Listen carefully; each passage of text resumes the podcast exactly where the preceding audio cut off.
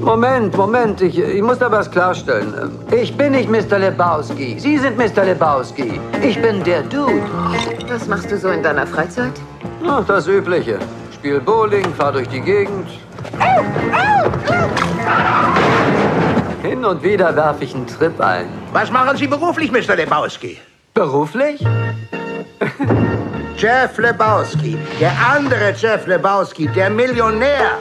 Buddy Lebowski, sie ist das Licht meines Lebens. Für 1000 Dollar lutsche ich deinen Schwanz. Eine wundervolle Frau. Wir alle, wir alle lieben ihre unkonventionelle Art. Ich suche nur mal schnell einen Geldautomaten. Ich habe dieses Fax heute Morgen erhalten. Es ist eine Lösegeldforderung. Mann, oh Mann. Wir wollen das Geld, Lebowski.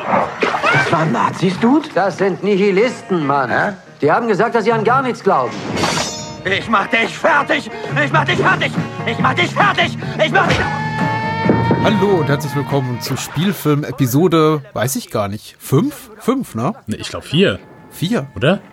Nee. Ach, äh, äh, stimmt, fünf. Fünf, alles gut. Ich habe nichts gesagt. Ich habe nichts gesagt. Ein guter Start. Wir haben gerade darüber nachgedacht, ob wir äh, die Frequenz dieses Formats ein bisschen erhöhen. Und ich glaube, das würde zumindest dazu beitragen, also die Erhöhung der Frequenz, dass wir uns merken können, ähm, dass wie viele Mal wir jetzt dran sind. Also es ist das fünfte Das Mal, genau. Richtig. Aber das Ich dritte so Mal zu den Cones. Monat April. April ist der vierte Monat, also ist es die vierte Folge. Aber ja. Wir sollten nicht so lange vorab aufnehmen. Also äh, auch jetzt, ich meine, ich gucke raus, es liegt noch Schnee, der Januar zeigt sich von seiner schönsten Seite. Ich meine, das wird ein tolles Jahr, glaube ich. Also, das ist, wird ein fantastisches Jahr. was sollte schiefgehen? Ohne Schwierigkeiten. Also vor allen Dingen habe ich richtig Bock halt rauszugehen, mich mit Menschen zu treffen. Ja. Da habe ich mir dieses Jahr vorgenommen, das äh, sehr oft zu tun, Ja, Patrick. ja, ja. Ich freue mich auch schon, wenn die ganzen Eisdiele wieder aufmachen im April und wir dann rausgehen können. Manchmal ist ja auch der Mai schon richtig warm, dann kann man auch, wenn die Schwimmbäder dann öffnen, auch schon mal so ein bisschen Schwimmbad. Und die Festivals. Ah, Güte. bis, Pistazie als Schlabbern, ja. So, ähm, was für ein Jahr. Darauf können wir uns freuen. Und worauf wir uns heute Abend freuen, das sind drei äh, Coens-Filme. Äh, wir sprechen über The Big Lebowski aus dem Jahr 1998. Äh, Dann sprechen wir über Oh Brother, Where Art Thou an zweiter Stelle aus dem Jahre 2000, nee, 99 oder 2000? Äh, 2000. 2000, genau. Und dann, ich glaube, ein, nur ein Jahr später kam The Man Who Was, Wasn't There raus. Richtig. Man merkt, wir sind super vorbereitet. Also ich bin super vorbereitet. Äh, ich bin so gut vorbereitet wie immer. Äh, wir bringen aber Enthusiasmus mit äh, für die Filme und für die Filmemacher. Ich meine, deswegen sind wir hier. Womit haben wir eigentlich aufgehört das letzte Mal? Fargo, ne? Das große, das große Meisterwerk der Coens. Der große Durchbruch, glaube ich, auch in den Mainstream. Kann man so behaupten. Würdest du dem zustimmen? Dem würde ich zustimmen, ja. Also ich, ich finde den ja super, ich finde den immer noch super, ich finde ihn großartig. Du findest den ja auch gut, aber das war so, ja, es ist für dich nicht Sehr so das gut. absolute, es, genau, es ist nur sehr gut. Es ist für dich nicht so das, das große Highlight gewesen. Aber ja, ich glaube schon so, das war zumindest bis, bis so in die 90er das Aushängeschild der Cones. Aber ich glaube so, auch mit dieser Folge kommt wahrscheinlich wieder so ein neues Aushängeschild und mittlerweile, ganz ehrlich, wenn wir alle Filme durchhaben, ich könnte mich, glaube ich, wirklich nicht mehr auf einen oder zumindest zwei Aushängeschilder der Cones beschränken. Es sind wahrscheinlich mittlerweile wirklich drei oder vier. Sehr schön. Ich, äh, ich war sehr gespannt auf das Wiedersehen mit einigen Titeln, weil ich tatsächlich, ich glaube, dieser Blog, über den wir heute sprechen, der beinhaltet die meisten Filme, die ich seit äh, langer Zeit nicht gesehen habe. Also vieles von den Coens gucke ich einigermaßen regelmäßig. Barton Fink, Blood Simple, Fargo auch. Äh, gucke ich einigermaßen regelmäßig. Aber ähm, Big Lebowski habe ich, glaube ich, seit mindestens 15 Jahren nicht gesehen. Und ich glaube tatsächlich, Oh Brother, Where Art Thou und The Man Who Wasn't There, weil ich war in beiden Filmen im Kino, aber habe sie seitdem auch nicht wiedergesehen. Da schwang einige Erwartungen mit. Also eine große Erwartungshaltung, möchte ich mal sagen. Aber auch Spannung, ne? So, äh, weil, weil es sind ja irgendwie, also gerade The Big Lebowski hat ja auch diesen, das ist das böse Wort Kultstatus, dann ist es eben auch so ein Ja. Film, der, der fällt eben auch so in diese Scarface, Fight Club Ecke mit diesem teils toxischen oder etwas überenthusiastischen Fandom, das einem auch im Film manchmal so ein bisschen verleiden kann. Und da war ich Ja. eben auch sehr gespannt, wie ich darauf reagieren würde. Ich, äh, ich glaube, es ist so damals halt niemand rumgekommen. Damals Big Lebowski war so, also einfach nur, weil du sagtest, halt Kultfilme bei uns es ging halt nicht ohne diesen Film. Also halt im, im, Schule, jeder hat das Ding halt zu Ende zitiert und ja, wirklich dann schon penetrant einem, einem auferzwungen. Aber ich, äh, ich greife vorweg, äh, worum geht's denn? Ach, die Inhaltsangabe, natürlich. Okay, das muss man jetzt mal zusammen, zusammenklamüsern. Worum geht's? Ist relativ schwierig. Also wir haben eine, eine Komödie mit einer Crime Story, was jetzt bei den Codes nichts Neues ist, wobei der Fokus schon ganz klar so auf dem komödiantischen Element äh, diesmal liegt. Äh, mhm. Jeff Bridges, Bridges spielt die Hauptrolle, die die ähm, ja den nicht eben den Mr. Lebowski, sondern er spielt einen Namensvetter vom Big Lebowski, nämlich Jeff Lebowski, äh, den Dude, der auch nur sich so selber gerne nennt. Und das ist eben ein Althippie, jemand, der auf, auf Bowlingbahnen rumhängt mit seinen Kumpels, äh, Walter und äh, Donny, gespielt von John Goodman und Steve Buscemi, auch so zwei bekannten Cones-Gesichtern, und der sich eben in eine Kriminalhandlung, in einen Kriminalplot äh, verstrickt, un, äh, ungewollt, weil ihm eben zwei Herren, einer zumindest davon, äh, auf den Teppich pinkelt und sagt, hier, wir wollen Geld von dir, Lebowski, du Sau. Und sich dann eben schnell herausstellt, ah, die suchen jemand anderen, der eben auch seinen Namen trägt. Und äh, da auf diesem Umweg gelangt er eben an den Millionär Lebowski. Ähm, dessen Tochter zu dem Zeitpunkt noch nicht entführt wurde, aber eben später, dann steht die große ungeklärte Frage, also zeitweilig die ungeklärte Frage im Raum, als ihre eigene äh, Entführung fingiert, ist das ein vorgetäuschtes Verbrechen.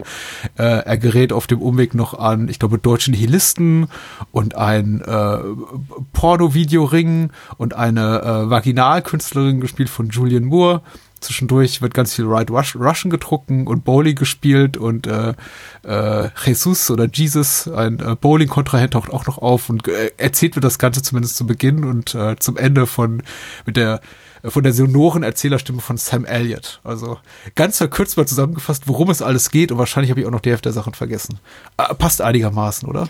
Äh, ja, ich glaube nur, äh, das ist nicht seine Tochter, die entführt wird, sondern seine Ehefrau. Ah, natürlich, ja. B Bunny ist seine junge Ehefrau, genau. Darauf wird ja, ja rumgeritten von äh, ja, äh, Julian Moore, die sagt, das, sie, sie heißt das gar nicht gut. Verständlich, verständlich. Ja, gro großer Hit. Ich glaube, kommerziell gar nicht so erfolgreich, aber auf jeden Fall so ein äh, fast Instant Cult Classic. Ich muss auch sagen, also meine Erinnerung an äh, so an die Abi-Zeit, das war eben 98 rum, als der Film rauskam, ist auch noch sehr geschwängert von äh, Lebowski-Zitaten und vor allem dem übermäßigen Konsum von White Russians, was wir irgendwie so eine Zeit lang alle in der Hausbar hatten. Also die Tüte Milch, äh, der Kalua und Wodka die man dann zusammenschüttet. Ähm, das war, war schon so ein Riesending für uns damals. Und für dich offenbar auch. nicht ganz. Nicht ganz. Äh, ich habe das, äh, ja, ich habe das Ding gehasst, um ehrlich zu sein. Oh. Ich äh, bin null Fan von Big Lebowski gewesen. Also alle um mich herum haben es halt zu Tode zitiert. Ja, äh, Dennis musste sehen, bester Kultfilm, mhm. großartig, großartig, großartig. Äh, ich bin noch nicht im Kino gewesen und habe den dann wirklich erst auf ähm, VHS-Kassette dann geschaut. Und ich fand den sowas von langweilig. Ich habe null gelacht. Ich kam mit nichts klar. Für mich war weder Kultfilm noch äh, lustig noch spannend. Es war einfach nichts. Ich habe einfach, für mich war es verschwendete Zeit. Und ja, ich habe die Arme verschränkt und äh, mich äh, vor diesem Kultfilm äh, erwehrt und ähm, kam da gar nicht mit klar. Ich habe aber, und ich glaube, das ist so bei vielen Coens-Filmen so, die kannst du halt immer noch mal wieder gucken und entdeckst zumindest immer noch mal was Neues. Und bei Big Lebowski habe ich dann irgendwann, es war mit Sicherheit zwei, drei Jahre später, noch mal angefangen, den zu gucken und kam zumindest bei der zweiten Sichtung so ein bisschen besser damit klar. Und seitdem schaue ich den auch regelmäßig, so alle zwei, drei Jahre einmal. Und mittlerweile finde ich den auch sehr, sehr gut. Und vor allen Dingen auch sehr, sehr witzig. So wirklich auch losgelöst von dem ganzen Kult. Auch etwas, womit ich auch gar nichts anfangen kann und wo auch, ähm, ja, also ich sag mal, losgelöst davon. Es wird, also gerade solche Sachen wirken für mich dann eher so, dass ich dann Abstand nehme von sowas. Gerade wenn dann so, ja, ja okay, ist Kultfilm, musst du halt gut finden. ähm, das, keine Ahnung, eher gehe ich manchmal dann so allergisch drauf, dass ich dann sage, ja gut, dann. Äh, das ist eine sehr gesunde Einstellung, finde ich. Ja, ich, ich meine, idealerweise guckst du halt einen Film komplett voreingenommen, aber das ist leider nicht immer so einfach. Und ich fühle mich, ich äh, fühle mich dann immer ertappt, wie ich. Meinst du? ja, genau. Okay, okay. Ähm, ja, dass ich das, dass ich das nicht immer, nicht immer ganz so gut, gut schaffe. Aber hey, ich finde mittlerweile sehr, sehr, sehr gut und vor allen Dingen auch sehr witzig. Ich kann mittlerweile gut mitlachen. Ähm, Ich äh, mag den Plot einigermaßen, ist halt so mm, verwirrter Crime Noir Entführungsgeschichte Plot und das ist, dass sie das auch nicht einfach nur komplett fallen lassen, sondern dass es auch wirklich eine, ich sag mal, ja, einigermaßen nachvollziehbare so äh, Entführungsverwicklungsgeschichte ist, die, ich sag mal so, bis zum Ende eigentlich auch sehr gut funktioniert. Und dass wir einfach keinen Detektiv haben, sondern ja, so ein äh, Herumtreiber, der so von, von Handlanger zu Handlanger geworfen wird und, und äh, so der, der Ping-Pong-Ball so äh, mit all diesen Leuten. Weil ich glaube, selbst nach einer Stunde anderthalb Stunden gibt es immer noch neue Charaktere, die, die eingeführt ja. werden, die plötzlich, oh ja, ich bin der, ich bin, äh, wie heißt denn hier nochmal der, ähm, John Politos äh, Charakter, der plötzlich, keine Ahnung, ich glaube, es ist mit Sicherheit eine Viertelstunde vor, vor Ende des Films eingeführt wird. Ach so, ach so, ach so, ja. der Privatdetektiv, ja, ja, ja, ja. Ja, ja, genau. Genau, ich glaube, er taucht ja vorher, taucht er eigentlich nicht auf. Nee. Ähm, also äh, wir, er, er, ist in seinem Auto, aber wir sehen nicht, also wir sehen ihn nicht. Und wir ja, nicht, wer es ja, ist. ja, genau. bis kurz nach Ende. Also das machen, machen die Cones ganz gerne. Das irritiert mich auch immer so ein bisschen. Das ist genauso wie, wir reden ja später noch über, über uh, The Man Who Wasn't There und uh, da taucht, glaube ich, auch irgendwie fünf Minuten vor Schluss da Michael McDonald auf, so in, in, in einer winzigen Rolle als Vertreter da vor dem, vor dem Haus von Billy Bob Thornton, steckt er auf. Denke, warte mal, so ein bekannter Schauspieler, hat er nicht die ganze Zeit mitgespielt? Nee, der ist nur hier dafür, für diese 30 Sekunden Rolle. Ja, und deswegen, also ich finde den wirklich mittlerweile sehr gut, kann das herzlich mitlachen, finde den auch sehr schön quotable mittlerweile, aber bei mir hat es so ein bisschen gebraucht. Und gerade so in der Blütezeit, wo alle den Infanten, mhm. ohne jetzt, dass man, dass ich mich davon abheben möchte, aber es war einfach so eine Zeit, wo ich damit nicht unbedingt klarkam. Aber da war ich auch nicht der größte Cones-Fan. Das Einzige, was ich da gesehen hatte, war Oh Brother Where Art Thou. Uh, okay. Mm, ich kann das nachvollziehen ich habe ihn auch nicht im Kino gesehen. Für mich war tatsächlich, tatsächlich auch so The Big Lebowski, als eben popkulturell gerade sehr wichtiges oder angesagtes Artefakt viel wichtiger als als Film selbst. Ich habe ihn zwar gesehen, aber eben auch mit Verspätung auf Video mit Sicherheit. Also ich glaube nicht, dass er schon, schon DVD-Player hatte. Äh, zuvor wurde der aber auch schon durch die, die Bank zitiert, einfach weil man die au entsprechende Ausschnitte gesehen hatte oder irgendwie der, der, der Kumpel von einem Kumpel dann irgendwie eine, eine Kopie hat auf VHS importiert aus den USA oder sonst irgendwas. Also ich hatte irgendwie so eine gesunde Wahrnehmung von dem Film oder Vorstellung, worum es auch geht und mhm. eben auch von der Tatsache, was der Dude trinkt und was für Sprüche er von sich gibt, beziehungsweise was da überhaupt für Sachen gesagt werden. Also ich bin mir sehr, sehr sicher, dass eben Sachen wie äh, hier, Shut the fuck up, Donny und, und die ganzen geflügelten Worte, die hab, äh, mein Name ist Karl, ich bin Expert. Das sowas hat mich schon durch den Raum geisterte, bevor ich den Film überhaupt gesehen hatte. Das erste Mal. Und das ist irgendwie auch schon auf dem, so, so unter uns Zivildienstleisten, ich glaube, das muss schon 99 gewesen sein, dann so irgendwie die Runde machte. Äh, äh, als ich den Film dann sah, war ich so okayisch auch angetan. Also ich fand die tatsächlich unterhaltsam, aber mhm. ich hab, habe mitnichten gedacht, wow, das ist jetzt irgendwie mein neuer Lieblingsfilm, wie es eben einigen Menschen ging zur damaligen Zeit. Ich muss allerdings auch sagen, Ende der 90er habe ich eben schon sehr, sehr, sehr viel Zeit im Kino verbracht und ich war auch schon ziemlicher Kino-Snob. Also ich habe schon sehr wohl differenziert zwischen Filmen, die ich eben ganz gern mag, so wie diesen und Filmen, die ich ja wirklich, die ich eben wirklich herausragend äh, fand. Und ich meine, gerade gerade 99, 2000 in der Ecke kamen eben einige Sachen raus, die für mich sehr, sehr prägend auch waren. Über ein, zwei Titel haben wir sogar schon gesprochen hier. Und ähm, das ist Big Lebowski gehörte nicht dazu. Das war ein Film, den ich habe äh, an einem Abend mal guckte. Ich glaube, dann irgendwie ein, zwei Jahre später nochmal ausgrub auf DVD oder mir auch die DVD kaufte.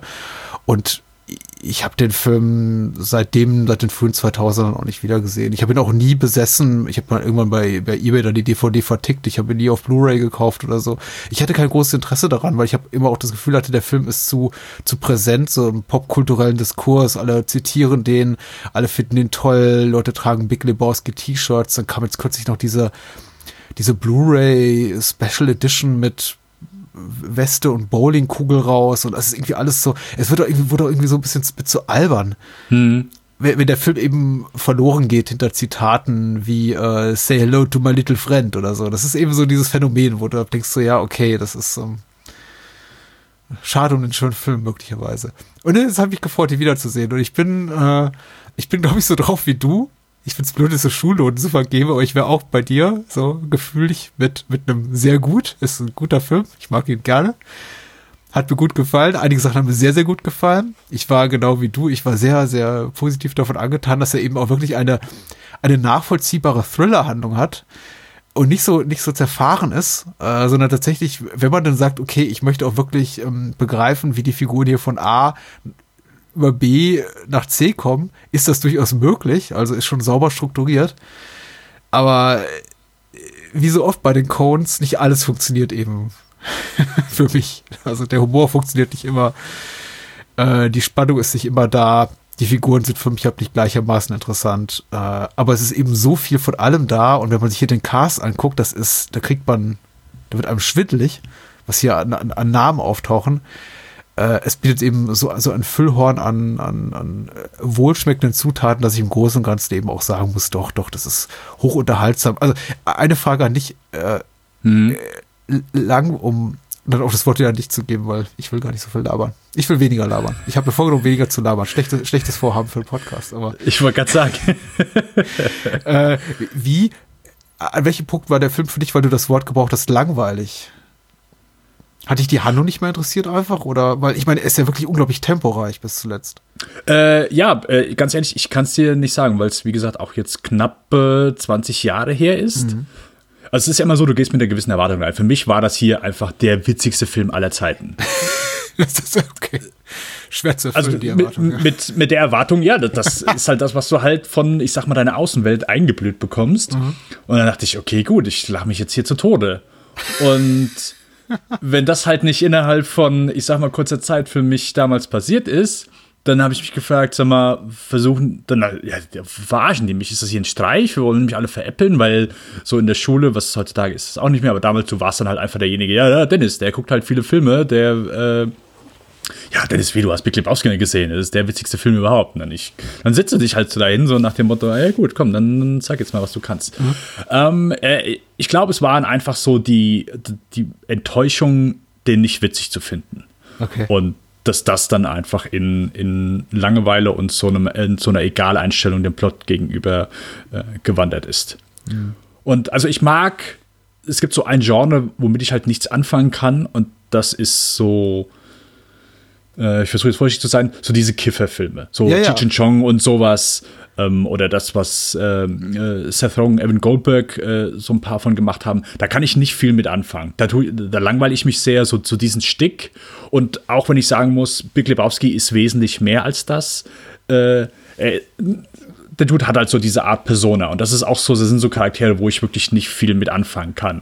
Da, da ist oft von mir so, so eine so die, die egale Einstellung von denen überträgt sich dann oft äh, auf mich. Und dann habe ich oft so, ja, äh, gibt mir nicht viel. So dieses Yo, Dude, so dieses Surfer-Dudes, da ist halt so, keine Ahnung, habe ich, mache ich einfach nicht. Äh, zu, für zumindest noch mehr als heutzutage. Und ich glaube, das hat dann einfach daran gelegen dann, dann äh, soll, ich, soll ich dir nicht Beach empfehlen, den neuen Harmony Corinne-Film mit äh, Matthew McConaughey. Der ist nämlich wirklich, also ich glaube, wenn du, wenn du keine, keine Slacker-Komödien oder sowas magst, dann ist das, glaube ich, die, die pure Provokation, weil da passiert gar nichts, außer dass Matthew McConaughey ähm, ohne, ohne Shirt die ganze Zeit da abhängt und, und kifft.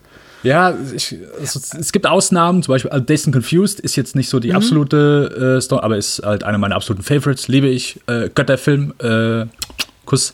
Aber sonst, ja, ist es, ist es nicht so, so meins. Aber auch das verstehe ich, das verstehe ich, ja. geht mir ähnlich und ist auch, glaube ich, so das Element, was mich am meisten gestört hat im weitesten Sinne. Ich glaube, stören ist schon ein zu harter Begriff, also am meisten, am, mm. am meisten kalt gelassen hat. Ich bin auch grundsätzlich dem gegenüber so ein bisschen voreingenommen, was nicht meine Art von Humor, dieser, dieser, dieser Slacker-Humor, äh, wobei ich auch bei den Filmen, die du erwähnt hast, eine, eine positive, positive Ausnahme machen würde. Plus äh, Harold and Kuma Go to White Castle, den ich, den ich mir immer, den ich mir gerne so alle zwei Jahre angucke. Weil das kann ich komplett nachvollziehen. Aber ich kann eher nach, ich kann das Kiffen weniger nachvollziehen als das Gefühl, dass man irgendwie um drei Uhr morgens denkt, oh, jetzt ein Burger. Wo kriegen wir jetzt einen Burger her? Ähm, naja. Haben wir noch viel Zeit im Jahr 2020. Wir können ja jederzeit überall hin uns Burger kaufen. Das ist wichtig. Ja. Und vor allen Dingen gemeinsam. Ja. Äh, Big Lebowski. Äh, ja, der, der Kiffer-Humor, ja, ist auch nicht so. Ich bin halt überlegen, Gift der Dude eigentlich wirklich in dem Film oder säuft er nur? Mm, also ich versuche gerade meine Augen zuzumachen. Auf jeden Fall, wo er mit Julian Moore im Bett liegt, da äh, zieht er auf jeden Fall einen okay. durch. Okay. Meine ich zumindest. Doch, ich bin mir ziemlich sicher. Ja. Es, es passt zu seiner Persona. Es ist auf jeden Fall. Ich, ich denke auch. Es, ich glaube, die Filmemacher blenden es nur meistens aus, weil es eben nicht besonders, ich glaube, ähm, ästhetisch interessant ist, Menschen beim äh, beim Kiffen zuzusehen. Das ist eben auch tatsächlich relativ langweilig. Das werden sich wahrscheinlich auch die Coens bewusst gemacht haben, als sie gesagt haben, okay, mach mal so eine, so eine Kifferkomödie im weitesten Sinne. Aber wie vermeiden wir eben Menschen zu zeigen beim äh, Konsumieren von, von weichen Drogen? Und deswegen ersparen sie es uns größtenteils, was ich irgendwie auch hier sehr gelungen finde. Aber es schwingt eben immer so mit. Man hat eigentlich das Gefühl, äh, der Dude, selbst wenn er nichts getrunken hat, ist eigentlich nie so richtig nüchtern. Äh, das ist stellweise eben ganz komisch. Äh, ich muss sagen, ich habe mich einige Male wirklich äh, wirklich gut beömmelt vor Lachen, äh, ja. wenn, wenn, wenn er zum Beispiel mit äh, Philipp Seymour Hoff Hoffmann hier, dem äh, Assistenten, Diener, Butler, wie auch immer, hier von von äh, äh, Jeffrey Lebowski hier vor dieser Fotowand steht und äh, yeah. der Dude sagt, äh, Rachel is pretty cool, ne? Also guckt hier auf den, auf den, auf die uh, Little Achievers davon, wie heißen die? Die Little Lebowski äh, Achievers, äh, irgendwas. Ja, ja, ich glaube Little, ja, ja, ich glaube Little Achievers. und dann macht ab diese Big Family. Ja, ja, richtig. Und Philipp Seymour Hoffmann ist auch, ist auch wunderbar und verkauft das mit so einer, mit so einem unglaublichen Ehrgeiz, äh, fast krankhaften, fast krankhaft psychotischer Begeisterung und der, der Dude steht eben daneben und sie guckt sich das an und denkt sich so, ja, hm, nette Kinder. Äh, aber irgendwann ist es dann auch so ein bisschen, bisschen hat sich so der Humor so ein bisschen überlebt, dieses ganzen äh, äh Slacker-Dings. Und da bin ich eben auch ganz froh, wenn, wenn mehr und mehr Handlung ins Spiel kommt. Ich bin da, bin da wirklich sehr dankbar für, dass der Film dann eben auch doch durchaus äh, Interesse daran hat, so eine, so eine Krimi-Handlung zu erzählen, die ich auch jetzt wieder ganz spannend fand. Auf jeden Fall. Äh, wo du gerade Films immer Hoffmann erwähnst, halt ist einfach super schade, dass der Bursche halt nicht mehr unter uns weilt. Der mhm. ist halt so super gewesen. Und das ist auch wieder so, so ab einem gewissen Punkt, ich glaube, es hat mit Capote dann angefangen, war es halt schon schade, dass er einfach solche Rollen, was er halt einfach so will gemacht hat. Ich meine, der war in äh, Ben Stiller-Komödien hier, Long Comes Polly mhm. äh, oder Long Comes Polly, wo er einfach so der, so der, der leichte Trottel war. Oder äh, die vielleicht seriöse Version in Boogie Nights. Mhm. Aber dass er einfach auch viel Komödien gemacht hat und vor allen Dingen auch richtig gut. Und das ist schade, dass er das dann nachher eigentlich so gar nicht mehr gemacht hat, weil ich meine, Philipp Seymour war nachher dann wirklich so nur als der seriöse Schauspieler bekannt. Also ich kann mich nicht bewusst erinnern, dass er dann nochmal sich irgendwie an Komödien versucht hat. Ja. Und das ist sehr schade. Äh, womit du recht haben magst. Ja, es gab so diese Umbruchphase. Ich glaube, so Big Lebowski ist so kurz davor, wo er dann über anfing, größere Rollen zu kriegen, genau, und dann auch richtig genutzt wurde, um auch einen Film zu verkaufen. Äh, aber Big Lebowski war definitiv noch die Zeit, ich glaube im Jahr zuvor oder nicht, ich glaube danach kam der talentierte Mr. Ripley raus. Das waren dann eben auch so Filme, da ging man raus und sagte, ja eigentlich bin ich für, für einen Matt Damon Film gekommen oder für einen Jeff Bridges Film gekommen, aber man geht raus und fragt sich, hey, wer ist dieser coole Typ, der diese Nebenrolle da spielt? Ich vermisse ihn auch sehr, also er gehört ja auch zu meinen liebsten Figuren und der Film ist eben voll davon. Er ist eben wirklich besonders. Brand heißt er. Ja, genau. Und, und diese bemühte Diplomatie, die er eben auch immer hat mit dem Dude, der, der, dem er immer sehr, sehr höflich ausgedrückt, höflich begegnet, auch wenn er eben, auch wenn der Dude Scheiße gebaut hat, zum Beispiel einen Teppich geklaut hat, äh, ist sehr, sehr sympathisch. Ja, und so diese, einfach diese übertriebene peinliche Berührtheit. Also mhm. allein, dass die Cones so, so manche Humorsachen hier einbauen, so äh, ist, ist schon super. Ich meine, äh, wir haben uns, ich glaube, äh, in der vorletzten Folge bei Hatzacker Proxy, äh, Anna Nicole Smith in einem äh, Cone-Film ist halt auch so etwas, was man äh, so nicht glaubt hat, aber ich bin wieder erinnert worden, Tara Reid war wieder in einem Cone-Film. Ja, das war auch nicht lange, aber ja, ähm, jemand, der mit American Pie aufgewachsen ist, dem ist halt Tara Reid dann immer so äh, sehr bekannt auf jeden Fall. Zumindest die ersten drei Teile waren, waren sehr lustig und äh, hatte ich zumindest damals immer meinen Spaß. Mhm. Aber ja, auch dann, äh, wo sie ihm halt einfach geradewegs so fragen, I'll suck your cock for 1000 Dollars und, und äh, Brand äh, can watch or you has to pay a more. äh, und er halt einfach so komplett so zusammenbricht. ja. Äh, ja. Ich glaube, er sagt sowas wie bezaubert oder so. E-, enchanting oder sowas. Ja, ja genau. Und, äh, und sowas ist halt einfach so. Also ich glaube, die Coens, die wandern hier einfach so einen sehr, einen sehr breiten Grad zwischen einfach nur komplett gaga und, und äh, dämlichen Humor, der wirklich gut funktioniert und, und so auch Momente, keine Ahnung, ne, Dude vernagelt seine Tür und die Tür geht eigentlich nach außen auf. so Sachen halt und dann zwischen, zwischen manchen Sprüchen. Ähm, keine Ahnung, äh, Obviously Not a Golfer, wo er halt einfach die Bowlingkugel hochhält. Großartig. Halt einfach großartig. Ja, wirklich. Da habe ich halt auch einfach, da kann ich halt auch immer wieder lachen mittlerweile. Und ich, Patrick, ich weiß nicht, was ich damals dann einfach nicht gesehen habe, dass ich es heute sehe, aber ich habe damals, ich, ich konnte nicht lachen. Ich konnte nicht lachen. Heute kann ich's. Heute, damals nicht. Damals nicht. Wie gesagt, also Big Lebowski wird niemals zu, zu einem Top 5, 5 Top 5 Cones Film für mich, aber er ist schon so, ähm, er zeigt schon die, die, die Cones auf der höhere Kunst äh, in, in einem bestimmten Segment, in dem sie sich eben auch profiliert haben. Das ist eben auch, auch wirklich diese, diese extrem schwarzhumorige äh, Thriller-Komödien-Schiene, der sie jetzt auch nicht ewig treu Mhm. blieben. Sie haben sich ja dann doch konsequent auch weiterentwickelt, aber ich glaube, die haben sie hier schon auf die Spitze getrieben, weil ähm, einerseits hast du eben schon tatsächlich ein authentisch gutes Schauspiel und eine nachvollziehbare Handlung und tatsächlich auch sowas wie eine, also tatsächlich eine solide Dramaturgie. Die Figuren haben Hand und Fuß, das wirkt eben nicht alles wie äh, komplett beliebig äh, zu, zusammengewürfelt. Andererseits hast du eben dann doch eine teilweise schon sehr episodische Struktur, die also auch alle miteinander funktionieren, aber eben auch alle für sich losgelöst irgendwo stehen, in dem Sinn, dass man eben schon so das Gefühl hat, so, okay, jetzt sind die Nihilisten, wieder dran und jetzt eben Julian Moore wieder dran und jetzt kehrt eben der Mr. Lebowski und Brand kehren zurück und dürfen nochmal ihren Part dazu, äh, dazu geben. Und jetzt gibt's halt noch diesen relativ konsequenzlosen, äh, äh, diese konsequenzlosen Subplot mit äh, ähm, Jesus Quintana da, den John Turturro spielt. Äh, obwohl das alles eben so auf den ersten Blick so unglaublich beliebig wirkt und glaube ich auch so ein bisschen dafür gesorgt hat für meine Wahrnehmung im Laufe der Jahre, dass äh, Big Lebowski eben nicht wirklich mehr ist als die, die Summe seiner Teile, äh, funktioniert das alles wunderbar äh, zusammen. Auch wenn ich mich jetzt auch zum wiederholten Mal frage, da rausgehe und mich frage, ja, hätte man sich nicht irgendwie, wenn man ganz ökonomisch dran gehen würde, die Hälfte sparen können? Ist, ist ein blödsinniger Gedanke, soll ich vielleicht nicht äußern. Aber äh, es ist schon. Es ist, der Film betreibt sehr effektiv diese Augenwischerei, dass er einem so viel Interessantes bietet, dass ich immer davor sitze und mir denke, oh, das ist jetzt aber auch wichtig und das muss ja irgendwie für irgendwas re relevant sein und das führt ja irgendwo hin. Nur mir dann eigentlich am Ende zu sagen, ja, so richtig, so, so, so richtig Hand und Fuß, so schlussendlich hat der Film dann eigentlich nicht. Also der Dude kriegt seine, seine, seine Erlösung, seine, äh, der, der, der, der äh, die Krimi-Handlung um den Dude rum findet so einen vernünftigen Abschluss, aber alle drumherum, die verschwinden dann irgendwann einfach so in der Peripherie des Gezeigten. Ke- Keine Ahnung, was Julian Moore macht, wenn der Film vorbei ist. Also äh, äh, Mord Lebowski und äh, all die anderen Figuren, die wir eben so sehen. Die es interessiert auch irgendwo nicht, ne?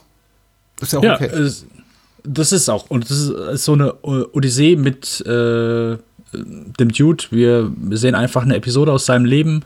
So ist, äh, ich sag mal so, äh, ihn hat es ja auch am Ende nicht, nicht groß geändert. Es ist für ihn so ein bisschen egal. Er hat äh, einen Freund verloren. Äh, aber sonst, ja, hat sich für ihn nicht, er sich als Person nicht viel geändert. Also er macht ja auch keinen Anstand, dann irgendwie so währenddessen irgendwas zu ändern oder äh, außer dann zu sagen, hey, ich, äh, sobald er seinen Drink bekommt von irgendwo, ist er, ist er ja zufrieden. Äh, ganz kurz, ähm, ich weiß nicht, ob es White Russian Fans da draußen gibt, aber ich finde den super widerlich.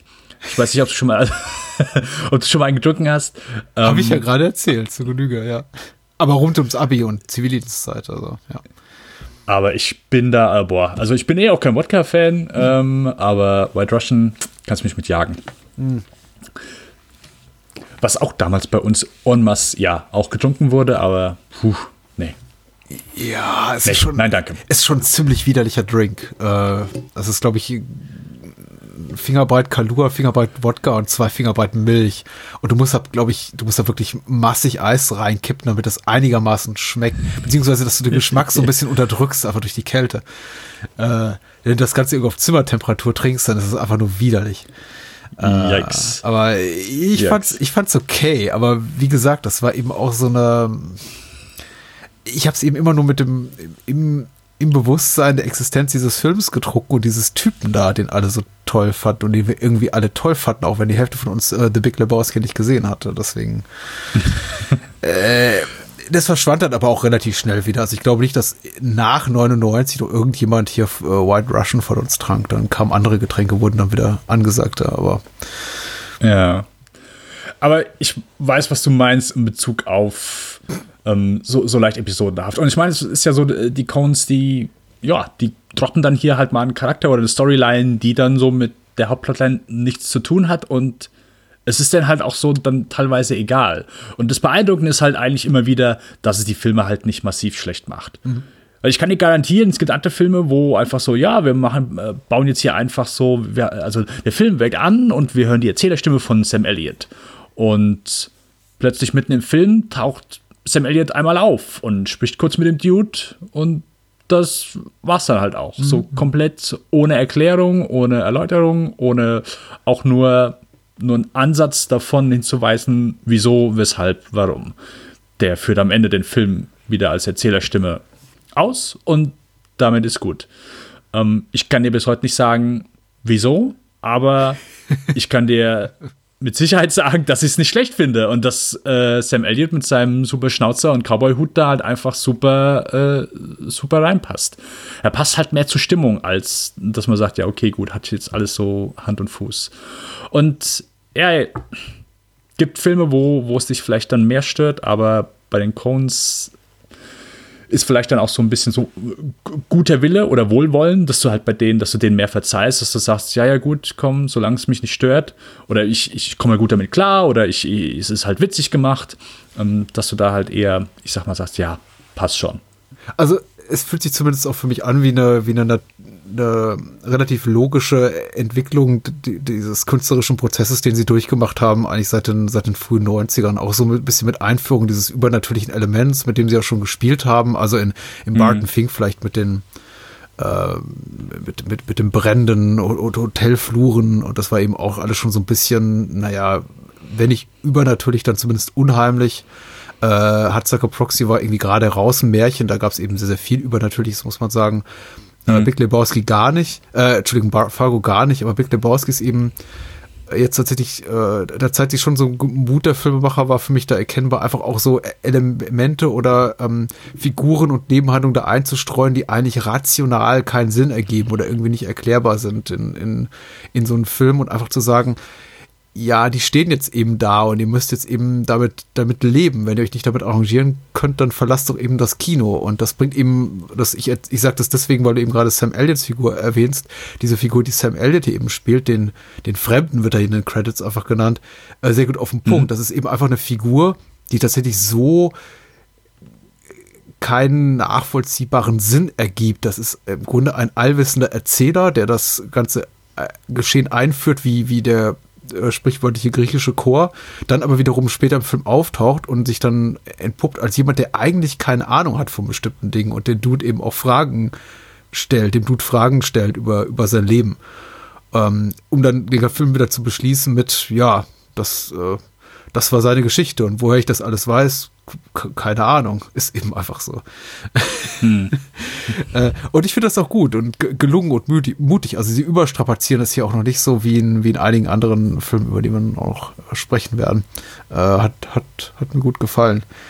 Äh, also das Spiel auch so mit dem bewusst surrealen, grotesken, grenzwertig übernatürlichen ähm, fand ich fand ich sehr spaßig, ja auch, auch ganz deutlich in diesen Traumsequenzen, die als Traumsequenzen eben so wegerklärbar sind. Also das ist eben alles so albern und, und oben, oben drüber, weil eben der, der Dude das Ganze träumt, aber entspricht auch offenbar dem, dem Bedürfnis der Coens, einfach möglichst irre Sachen zu zeigen. Wie fandest du die Traum, ja. Traumsequenzen, die Gutterballs, äh, Pornonummer? so? Aus einem Grund sehr gut und das ist der Song. Mhm.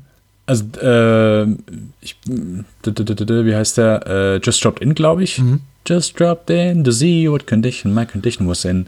Ähm, verhält sich bei solchen Sequenzen ähnlich wie mit solchen Kifferfilmen.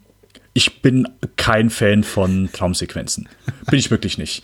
Ähm, nennt mich, reißt mich jedes Mal raus. Ich finde die in so vielen Fällen einfach unnötig und auch zäh. Und äh, wenn du ein bisschen Musik unterlegst, dann komme ich zumindest ein bisschen damit klar. Wenn der Song mir gefällt, bin ich auch der Traumsequenz wohlwollend gegenübergestellt. Das ist hier so. Ich mochte das Lied, ich finde den Titel halt einfach super.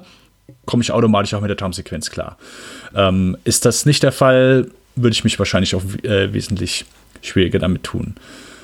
Und das ist auch, also nicht nur die, der Titel, auch vorher. So der Soundtrack, der spielt hier, denke ich, auch noch mal mhm. äh, beim nächsten Film vielleicht sogar noch einen Tick mehr. Aber hier schon noch mal mit, dass, dass hier einfach ein paar sehr coole Titel sind, zumindest die, die mir auch zusagen, die mir gefallen, wo ich sage, hey, äh, vollkommen in Ordnung, da gehe ich dann auch mehr mit, mit ein paar Traumsequenzen mit, die ich sonst nicht so gut finden würde. Ich finde die Aussage total interessant. Ich habe mir über sowas nie Gedanken gemacht. So von, von, wegen, mag ich Traumsequenzen oder nicht? Ich denke, es kommt immer auf den Kontext an. Also mir fallen einige sehr schöne Traumsequenzen äh, ein, will ich sagen. Ich, ja, ich mag es nicht so, wenn sie äh, mir Inhalte vermitteln, die, von denen ich merke, dass, mit, dass, dass das Drehbuch oder die Drehbuchautoren nicht in der Lage sind, mir die auf äh, nachvollziehbarem Wege zu vermitteln. So quasi so als, als, als äh, Traumsequenz, als Rettungsleine missbraucht werden, so um irgendwelche äh, Gefühle der Figur äh, nahe zu bringen, die, weiß nicht, der, der, der Schauspieler, was der Schauspieler mit seinen Worten nicht schafft. Yeah.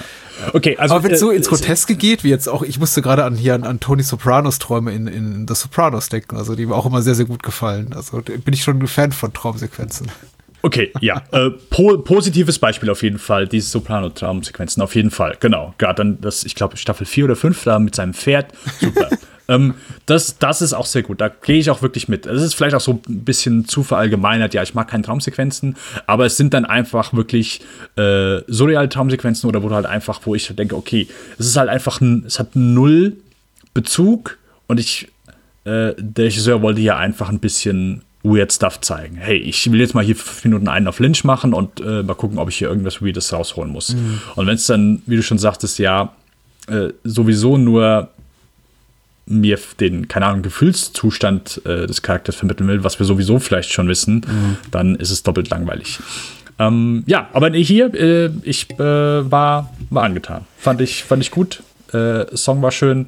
Ähm, und es sind ja auch ein paar nette Gags dabei, sei es die Kostüme, äh, das äh, Umgetanze von Jeff Bridges selbst.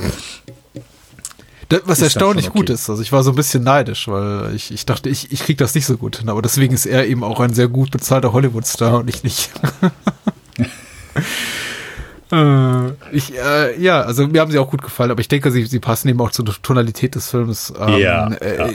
Es gibt ja auch einige Traum, einige Sequenzen, die muten fast wie Traumsequenzen an, sind aber keine. Zum Beispiel eben der erste Auftritt von John Totoro, dann in den Ultra Slow Motion, wie er dann die Kegel wegwischt da in seinem äh, purpurfarbenen Kostümchen und äh, eingestreut mit dem kleinen Rückblick auf seine angebliche Vergangenheit als als als Pederast oder so. Ich, äh, ganz, ganz merkwürdig, also die Geschichte, die Walter da erzählt. Auch das sind ja auch schon so quasi Traumsequenzen, die eigentlich keine sind. Aber der ganze Film ist eben so ein bisschen, naja, so, so ein bisschen einfach neben der Realität, wie wir sie wahrnehmen. Spielt schon im Hier und Jetzt, ist aber tatsächlich, tatsächlich eine Welt zum Beispiel, in der ein, ein äh, Ex, ist er Vietnam- oder Koreakrieg-Veteran?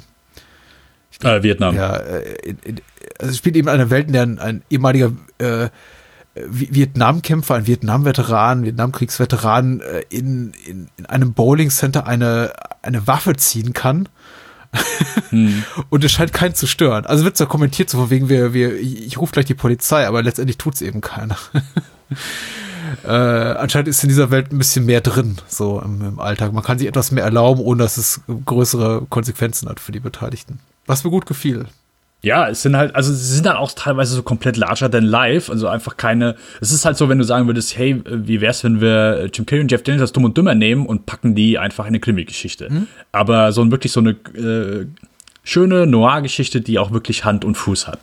Und das ist hier, glaube ich, dann so auch mit, mit einigen Charakteren passiert. So, wir haben, ich meine, zum Beispiel Jackie Treehorn, der, den ja. kannst du ja wirklich in so eine Krimi-Geschichte packen und der ist kein bisschen komödiantisch oder hat irgendwas äh, Witziges an sich und dann andere sind halt einfach so das komplette Gegenteil. Also ja, Jesus ist ja halt so ein, eine komplette Karikatur eines äh, Charakters. Um, ähm, und äh, ja, es ist halt einfach, also amüsant zu sehen, dass das halt einfach so gut funktioniert, dass du äh, diese beiden Genres nimmst, so wirklich so eine Komödie mit äh, abgefahrenen Charakteren und eine, eine Krimi-Geschichte und trotzdem ähm, be beide Genres kommen hier nicht kurz. Mhm. Weil es ist nicht irgendwie, oh ja, okay, gut, sie hätten, also du denkst nie, hey, sie hätten lieber nur eine reine Komödie machen sollen, du denkst auch nie, oh, sie hätten nur eine reine Krimi-Geschichte machen sollen. Das, was sie eh eigentlich schon können und was sie vorher schon gut gemacht haben, äh, beides zusammen passt nicht gut. Ja. Aber beides zusammen passt gut. Und es wird auch beides ernst genommen. Also die Komödie wird ernst genommen, das heißt der so der Komödienplot um das Bowling, um das Bowling-Turnier ähm, und die Krimi-Geschichte wird genauso gut ernst genommen. Und auch dass einfach beide Plots auch zusammen so schön harmonisieren ist echt nicht selbstverständlich. Und das ist so das, wo ich jedes Mal dann auch drüber staune, wenn ich den mittlerweile sehe, dass das einfach so zusammen so gut funktioniert und es halt von, so bescheuerten Szenen wie allein, dass sie sich die Zeit genommen haben, diese Pornoszenen zu drehen.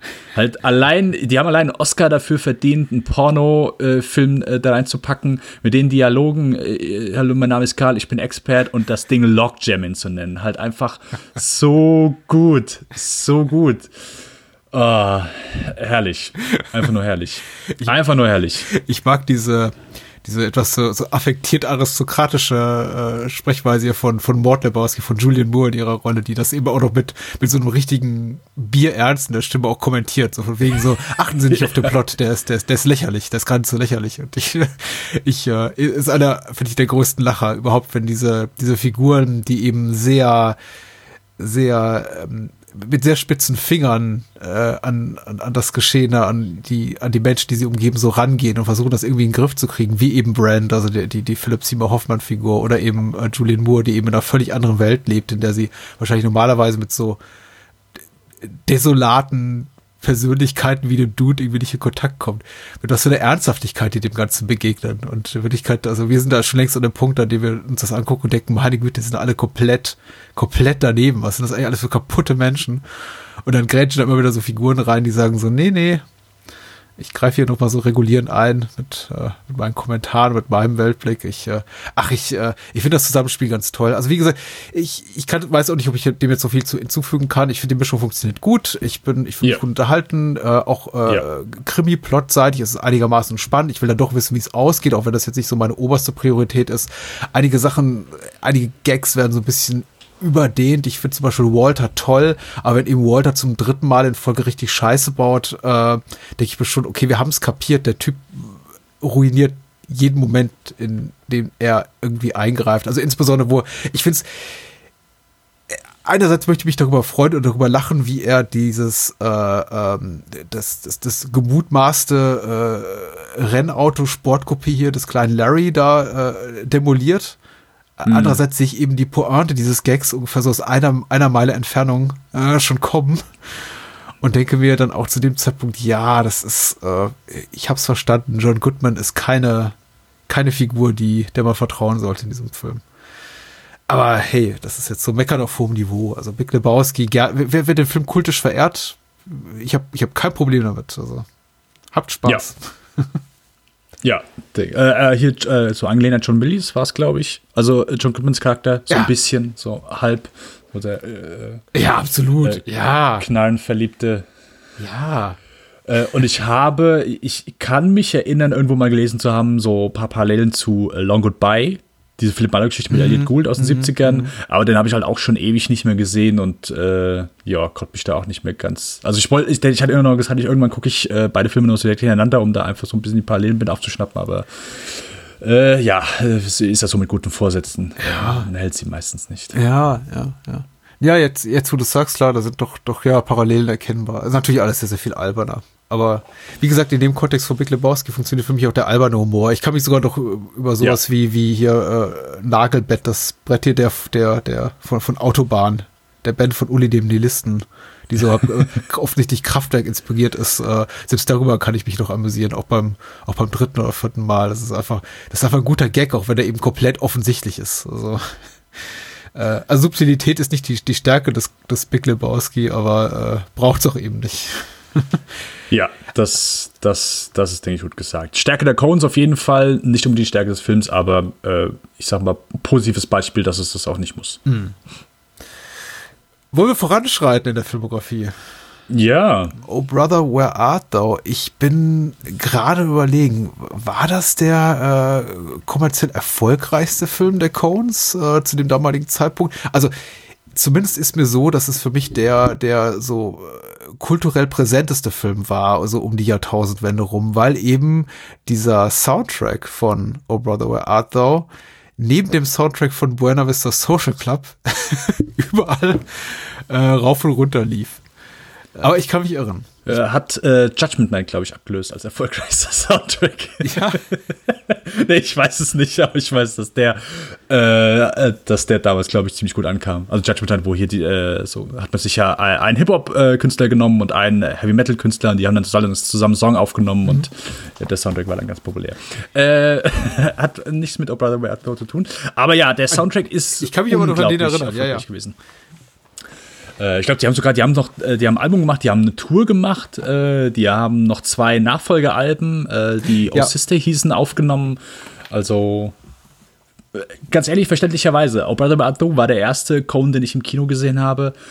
Oh mein Gott, äh, ich fand den damals gut, aber ich habe die Musik geliebt. Okay. Also Man of Constant Sorrow lief halt bei mir einfach rauf und runter. Ich habe das ich fand das so großartig. Ich finde das heute immer noch großartig. Also es war so voll der Nostalgietrip, als ich mir den äh, es wieder angeschaut habe, weil ich so, ich höre das Lied oder ich höre den Beginn von dem Lied. Boah, geil. Finde ich immer noch. Ist großartiges, großartiger Song. Ich finde den immer noch super.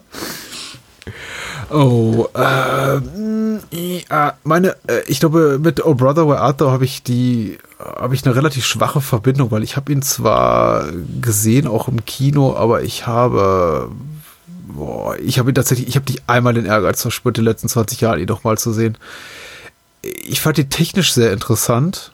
Ähm, das ist so ein spezifisches Detail, dass ich mich erinnere, dass ich eben gedacht habe, oh, die Farben sind aber interessant. Das war ja auch einer der, der ersten Filme, die sich hab so richtig dieses äh, digitalen Color Gradings dann der Nachbearbeitung bedienten, also richtig davon auch exzessiv Gebrauch machten, Gebrauch machten. Genau, war glaube ich so komplett Digital Intermediate von Anfang mm. bis Ende der erste Film. Mm. Und ja. äh, das hat mich doch dann doch beeindruckt und den Rest der Zeit habe ich dann eigentlich in den folgenden ein, zwei Jahren tatsächlich mit dem Soundtrack gelebt, den immer wieder und wieder gehört. Aber an den Film selber jetzt äh, wenige Erinnerungen gab, bis, bis auf die äh, Besetzung, die ja auch wieder sehr prominent ist. Aber dazu jetzt äh, äh, gleich was, denn erstmal hier kurz äh, den Plot rekapitulieren. Äh, oh ja. Worum geht's? Richtig. Äh, oh Brother, Where Art Thou, beziehungsweise der deutsche äh, Zusatztitel Eine Mississippi Odyssey aus dem Jahre 2000. Also der Zusatztitel verrät schon, worum es weiß, weitesten Sinne geht. Es ist eine Nacherzählung der Odyssee von Homer. Äh, lose nacherzählt, muss man sagen, mit all den äh, Figuren, die man eben aus dem, den Abenteuern des Odysseus kennt, mit, mit dem blinden Seher und den Sirenen und dem einäugigen Zyklopen und so weiter und so fort. Bloß eben äh, verlegt in die Zeit der, na, ist es ins die 20er Jahre? 40er? 30er? Äh, 30er. Das sind die 30er Jahre, genau. Okay. Zweimal, zweimal äh, daneben beim dritten Mal getroffen.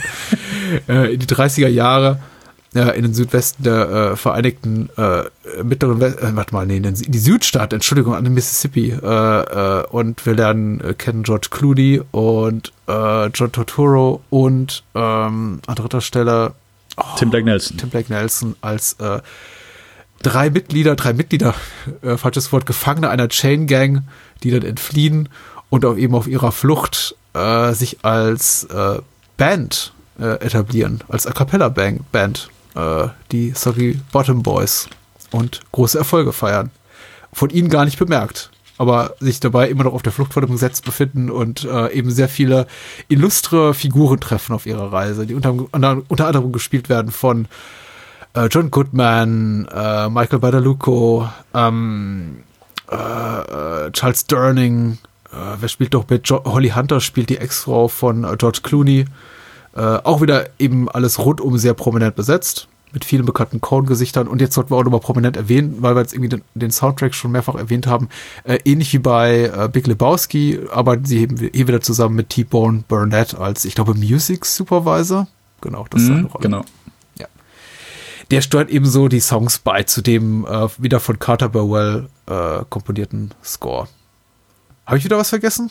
Nee, ne? Äh, nein, nein, denke ich, äh, alles, alles erwähnt. Äh, Roger Dickens äh, hatten wir, ich glaube, ich, ab Miller's Crossing ist er dann eh jedes Mal mhm. Äh, Kameramann jetzt gewesen. Genau. Und auch hier weiterhin so Stammkameramann der Cones. Äh, hat zu dem Zeitpunkt dann natürlich noch nicht den Status, den er jetzt heute hat, aber ist jemand, der einfach konstant coole Arbeit abliefert und einfach sehr schöne, schöne Bilder macht. Ähm, ja, ja. Ist, ist ein, ist ein guter, äh, wie man so sagt. Ist ein guter. äh, ich hoffe, du hast mich eben nicht missverstanden. Als ich gesagt habe, ich finde den immer noch super, ging es mir erstmal rein nur um den Song und äh, den Soundtrack. okay. Noch nicht primär um den Film. Patrick. Also ich habe dich schon pusten gehört. Ich habe dich schon pusten gehört. Nee, nee, nee, nee, nee, nee. Es, es kommt kein Abwatschen. Also ich glaube, das Abwatschen hat noch ein bisschen Zeit. Also es, heute okay. ist auch kein Film dabei, von dem ich sagen werde, und jetzt kommt's, das dicke Ende. Der Film ist scheiße. Ja, ja, ja. Also ja. Keine, Sorge. Aber ja, Genau. Also hättest du es über den Film gesagt, den ich, dass du ihn super findest, uneingeschränkt, hätte ich schon wahrscheinlich gesagt, boah, I beg to differ. So ein bisschen wenigstens. Okay. Nein, ähm, ich mag den immer noch. Ich denke, es ist so, ähm, zum bisherigen Zeitpunkt der Cones äh, so wahrscheinlich so der, der fluffigste Film. Mhm. Auch wenn er äh, auf einem, äh, ich sag mal, literarischen Großwerk basiert, was äh, wir beide zur Vorbereitung viermal durchgelesen haben. ähm, die äh, Cones nie gelesen haben, George Clooney nie gelesen hat. Der einzige, der laut, äh, laut IMDb hat äh, Tom, Tim Blake Nelson das gelesen, äh, als einziger, ähm, also zumindest als das eine, ich sag mal, große literarische Vorlage, äh, Homers äh, Odyssee, dass es darauf basiert. Aber die Cones haben wohl in Interviews gesagt, hey, äh, wir kennen es nur so aus der Popkultur und äh, haben deswegen das einzige so ein paar Referenzpunkte uns genommen. Aber worauf ich hinaus will, das der ist so nett anzuschauen, der ist lustig, witzig, ein paar auch, ja, ich sag mal, äh, äh, extremere Momente, wenn wir plötzlich auf einmal bei einer Ku Klux Klan äh, Rallye sind. Äh, passiert auch nicht alle Tage, aber es ist so der Film, glaube ich, wo du am wenigsten mitnimmst, außer dann vielleicht ein paar Songs, die mhm. äh, ganz catchy sind. So, der, der macht Spaß, der ist witzig, gerade George Clooney finde ich so großartig. Ähm, also ich super Rolle, sehr oberflächlich, jetzt kein, kein tiefer Charakter, aber einer, der halt so, so die, die Manierismen, so einfach dieses äh, dämliche, hat er halt einfach so gut drauf und es passt halt einfach so gut zu ihm. Also äh, ich kann immer so verstehen, dass halt Leute sagen, hey, so Lieblingsschauspieler und nennen dann einfach so Großnamen, so, äh, keine Ahnung, Brad Pitt, George Clooney, Julia Roberts, halt so Leute, die äh, übergroß sind. Ähm, da kann ich mir verstehen, okay, gut, äh, die spielen ja meist nur sich selbst. Und ich glaube, es ist immer schwierig, oder ich habe immer großen Respekt davor, wenn für mich das so ein großer Schauspieler schafft, einfach mal so von seiner Person einfach komplett wegzutreten. Manchmal ist das offensichtlich und man sieht immer trotzdem noch so den Schauspieler, weil geht halt nicht, die sind halt einfach so überlebensgroß. Aber ich glaube, George Clooney schafft das schon manchmal nochmal gut, oder zumindest seine Person, seine überlebensgroße Hollywood-Schauspiel-Persona ähm, so ein bisschen nicht ins Lächerliche zu ziehen, aber zumindest mit genug Humor äh, auf die auf die Leinwand zu bringen. Und zumindest äh, genug davon abzulenken, dass er ein großer Hollywood-Schauspieler ist. Und das funktioniert für mich hier einfach sehr gut. Ich mag den, der ist schön gaga, der, der guckt manchmal halt so blöd rein und äh, der Schnurrbart ist halt so herrlich äh, herrlich unpassend für ihn und, und seine, seine Instanz immer so ähm, die zurückzugehen, weil es geht ja nur mit Depperdan und Depperdan brauchst du halt finde ich gut. Das, das mag ich halt hier schon. Aber ansonsten ist hier, ich gucke den Film, finde ihn gut, finde ihn unterhaltsam, habe so ein paar Stellen, wo ich sage, hm, okay, nicht, nicht ganz so, so unterhaltsam wie Anticones. Und am Ende nimmst du halt, glaube ich, nicht viel mit. Äh, zumindest geht es mir so, dass ich am Ende sage, ja, habe ich vielleicht am nächsten Tag oder ein paar Tage später schon wieder vergessen. Und ich habe den von allen Cone-Filmen mit Sicherheit am häufigsten gesehen. Ich habe die DVD sehr, sehr häufig geschaut, aber ich war erstaunt, wie, wie an wie wenig ich mich äh, wirklich konkret erinnern konnte. So, ich habe die Bilder vor Augen, ich weiß, okay, gut, ich habe die Szene schon mal gesehen. Ah ja, jetzt sind sie hier im Kino, ah, jetzt sind sie wieder hier, ah, jetzt kommt hier John Goodman, jawohl. Aber es ist so wirklich nicht in mein Gehirn gebrannt, wie, wie vielleicht andere Filme, die ich weniger gesehen habe. Also jetzt, keine Ahnung, Blatt Simpel zum Beispiel, mhm. den ich jetzt, ich glaube, zweimal gesehen habe, aber ich habe den präsenter im Kopf als Oh Brother Where Art Thou. Während du sprachst und ich dir natürlich sehr aufmerksam zugehört habe, habe ich nochmal gesehen, äh, na, nachgeguckt, äh, wie na, nach dem finanziellen Erfolg der, der Coens-Filme. Und tatsächlich war äh, Oh Brother Where Art Thou mehr der äh, nach Fargo äh, zu dem Zeitpunkt erfolgreichste Film der Coens. Also plus die ganzen Soundtrack-Verkäufe. Aber äh, ja, äh, doch, also so, so Fargo und Oh Brother äh, zu dem Zeitpunkt die äh, beiden Moneymaker in der, in der Coens Filmografie. Ähm, auch jetzt irgendwie keine, ich glaube, keine schockierenden Überraschungen für unsere Hörer. Ich, ich gehe weit, geht mit dem äh, konform, was du so sagst. Ich mag George Clooney, äh, der ja auch zu der damaligen Zeit so ähm, in Sachen äh, großes, großzügig produziertes Erwachsenenkino, möchte ich es mal beschreiben, immer so eine sichere Bank war. Also einfach jemand, der wirklich, immer abgesehen von Batman und Robin, wirklich sehr, sehr schlaue Karriereentscheidungen einfach traf und eben in Filmen mitspielte dann von, von, äh, von Soderbergh, äh, ähm, hier für, für Terence Malick äh, da bei, bei äh, Der schmale Grat, Thin Red Line mitmachte äh, Thin Red Li äh, mhm. Three Kings mit David O. Russell. Also jeder, jeder Regisseur äh, gefühlt, der irgendwie entweder schon legendär war wie Malik oder eben up and coming war oder wieder up and coming wie, wie Soderbergh oder, oder äh, Russell oder jetzt eben die Cones, da war eben dann George Clooney dabei in, in, in, einer, in einer Zeit, so zwischen weiß ich, 98 und 2001. Und äh, das war schon toll. Also einfach so jemanden zu haben in Hollywood, von dem man weiß, okay, der ist, ähm, klar, sieht der, sieht der total schick aus und äh, verdient eine Menge Schotter, aber der macht eben auch sein Handwerk gut und wo der mitspielt, das ist schon so ein bisschen ein, auch ein Qualitätssiegel für einen Film. Insofern hat mich da Oh Brother Where Art auch nicht enttäuscht und also insbesondere George Clooney nicht, weil er ist wirklich, wirklich komisch. Also der Mann kann wirklich äh, Komödie spielen. Äh, ich, ich, ich bin auch ganz angetan von seinem Look und seiner Art. Eben jemand, der tatsächlich äh, äh blendend aussieht, aber eben immer so spielt, als sei er der letzte Honk. Äh, so, ich meine, er schafft sogar, obwohl er eben aussieht wie George Clooney, dass es glaubwürdig erscheint, dass Holly Hunter ihn verlassen würde für so ein äh, dahergelaufenen Schlacks, der irgendwo nicht mal besonders viel auf dem Kasten hat. Einfach weil er eben den, Oh, Ray McKinnon, ja. ja. weil, äh, weil er eben einfach überzeugend spielt. Also nicht, dass es jetzt nur um Oberflächlichkeiten wie, wie, wie gutes Aussehen ginge, das möchte ich nicht damit sagen. Aber wir befinden uns eben immer noch in einem Hollywood-Film, in einer Hollywood-Produktion. Und da ist es natürlich immer so ein bisschen, ich finde es immer so ein bisschen unglaubwürdig, wenn diese obligatorische Szene, die auch in vielen, vielen Familiendramen zu finden ist, kommt, in der eben der, der hervorragend äh, zurecht trainierte und optimierte Hauptdarsteller dann eben die Tür aufmacht zum Haus seiner Ex-Frau und da tritt mm. dann mhm. eben hinter ihr so ein zweitklassig aussehender Sch Schluffel da hervor und sagt, ähm, ich bin übrigens der neue Mann oder so. Yeah. Aber hier wirkt absolut glaubwürdig. Also ich will, ich, ich hätte auch, wäre ich Holly Hunter, hätte ich auch George Clooney wahrscheinlich verlassen. Aber sie kehrt ja zu ihm zurück. Äh, und, und hier abseits von, von George Clooney äh, ist die Besetzung auch ganz toll. Also Tim Lake Nelson ist super. Haben wir ihn schon mal gesehen in einem Coen, Coens Film bis dahin? Ich glaube nicht. Ich glaube, es, ich glaube, es ist sein erster. Äh, ist ja auch jemand, mit dem sie dann wieder zusammenarbeiten würden später nochmal. Mehrmals, oder? Ganz ehrlich, ich bin gerade überlegen, ich kann mich gerade nicht daran erinnern. Äh, Ballad of Buster Scruggs, glaube ich. Ja, das auf jeden aber Fall. Ja. Sonst fällt mir gerade nichts ein, um ehrlich zu sein. es sei denn, ich übersehe was äh, offensichtlich ist. Ich habe halt ähm, Intolerable Cruelty noch nicht gesehen, daher kann sein, dass er da drin ist, aber ich weiß nicht. Aber ich glaube, du hast recht. Stimmt. Haben sich lange Zeit Und, gelassen. Oder ist er einer hier von der, von der Bande, von hier äh, Tom Hanks, Lady Killers? Ist der dabei? Nein. Das nicht.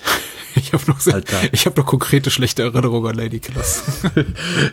ich habe ganz unkonkrete schlechte Erinnerungen an Lady Killers. Ah, okay, okay. Nee, äh, tatsächlich, ich glaube, du hast recht. Ich glaube, hat tatsächlich jetzt äh, einfach mal zwischen diesem hier und äh, äh Buster Scruggs irgendwie eine 18-jährige Pause eingelegt und äh, nicht bei den Codes gearbeitet. Aber schön, dass sie irgendwie äh, Schauspieler, mit denen sie früher zusammengearbeitet wieder äh, haben, wieder zurückkommen. Das finde ich ja auf jeden Fall äh, sehr, sehr lobenswert. äh, was wollte ich noch sagen? Ja, äh, guter Film. Ich, ich mag ihn nur nicht so wahnsinnig gerne. Mhm. Ich, es, es ist okay. Also es ist ein, ist ein solider Film.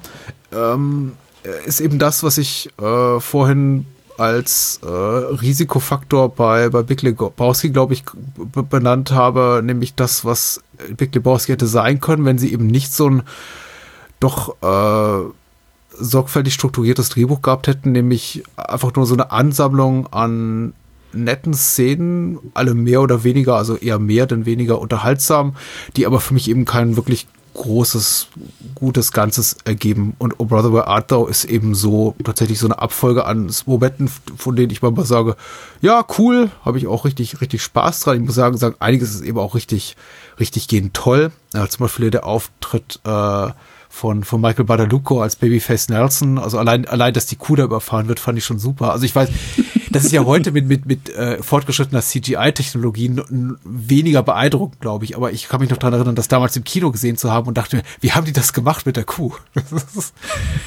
ähm, so wie die bei Twister. Ja, ja man vergisst ja gerne auch bei, der, bei, den, äh, bei den Cones, ist mir jetzt auch aufgefallen, bei diesem Block von Filmen, es gilt auch für den letzten hier, äh, äh, Man Who Wasn't There, dass die auch wirklich gut sind im, im äh, äh, punktuellen Einsatz hier von äh, computergenerierten Tricks. Also das sieht schon ähnlich wie da die Gutterballs-Animation in Big Lebowski, sieht das hier eben auch sehr gut aus. In, äh, in äh, äh, Man Who Wasn't There haben wir diese Radkappe. Also das ist schon gut. Also gut, wie sie es hier einsetzen. Ähm, das hat mich begeistert, aber jetzt nicht nur die überfahrene Kuh. Ich meine, es war auch schön, äh, John Goodman wieder zu sehen als, als Big Dan hier, der den, der den Zyklopen hier spielt. Ich bin genau wie in äh, wie bezüglich Django Unchained mir unschlüssig, ob ich irgendwie humoreske Szenen mit dem Ku Klux Klan benötige. Habe ich mich wiederum gefragt. Weil daran fühlte ich mich doch massiv erinnert, hatte das schon das Gefühl, ich komme mit der hier besser klar, weil man eben dem Ku Klux Klan auch nicht irgendwie seine bedrohliche Natur abspricht. Also es sind schon alles äh, widerliche rassistische Arschlöcher. Hm. Äh, aber es ist halt doch ein bisschen für für den humoristischen Effekt äh, dargeboten und ich weiß nicht. Ich fand überhaupt die ganze politische Ebene so ein bisschen, bisschen schwach. Also es ist so, so ein halbgarer politischer Kommentar drin. Auch eben jetzt äh, kurz vor Schluss doch mal äh, äh, durch die Tatsache, dass eben dieser eine, eine Politiker hier versucht, die äh, Suggy Bottom Boys zu äh, instrumentalisieren hier für seine Kampagne. Äh, Peppy O'Daniel, also Charles Sterling.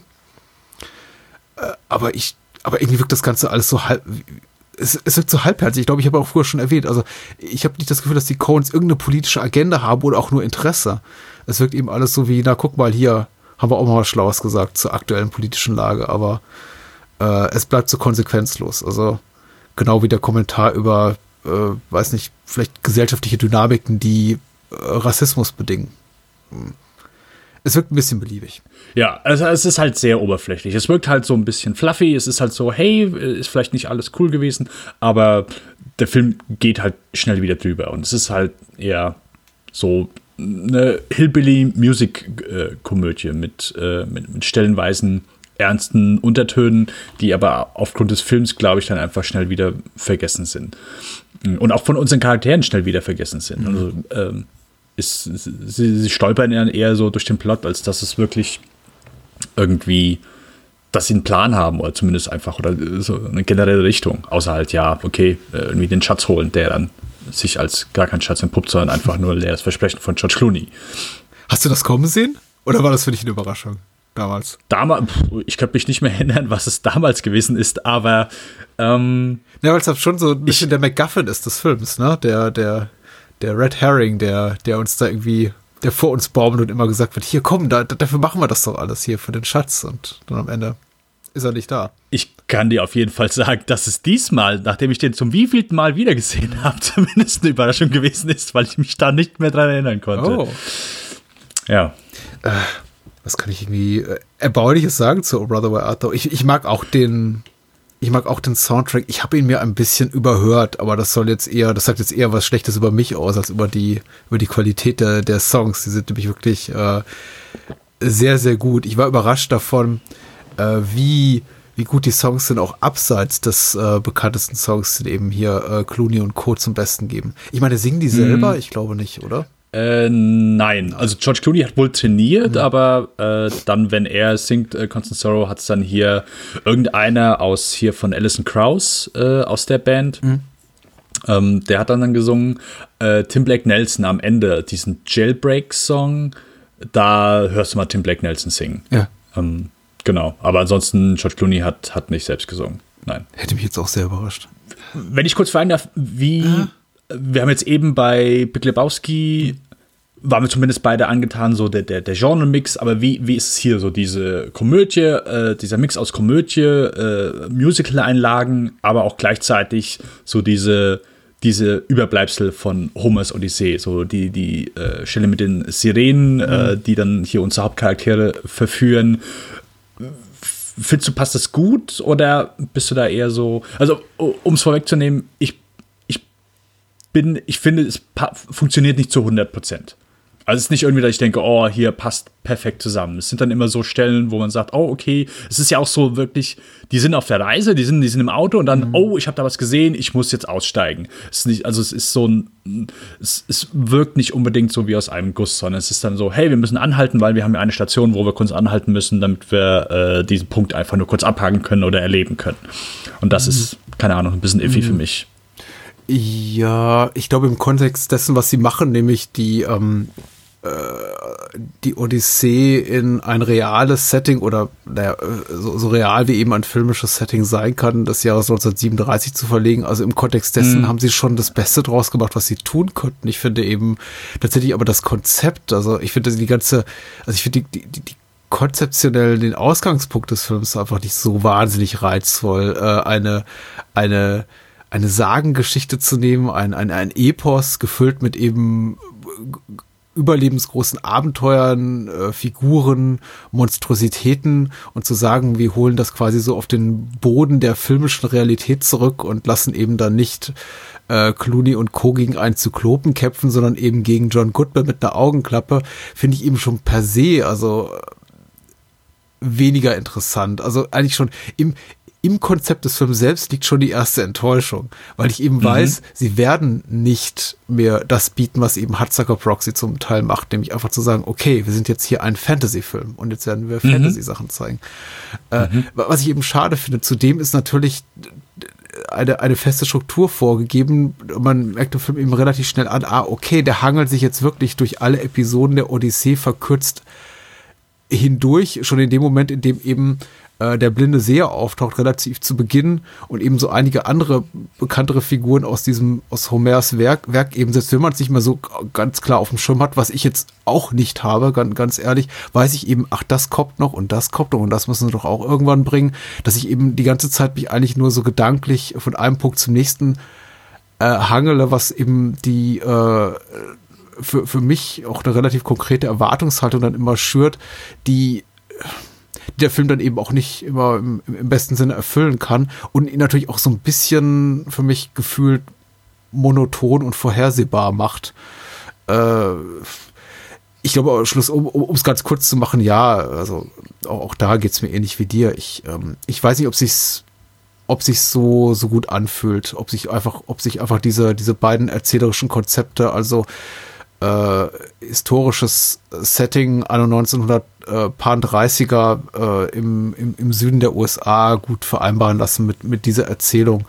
Ähm, ich wünschte, sie hätten einfach auf einen eigenen Stoff zurückgegriffen, der sich vielleicht ein bisschen loser an die Geschehnisse der, der Odyssee an, anlehnt. Ich habe ja auch das Gefühl, gegen Ende verlieren sie mehr und mehr das Interesse daran, einfach diesem Stoff äh, treu zu bleiben.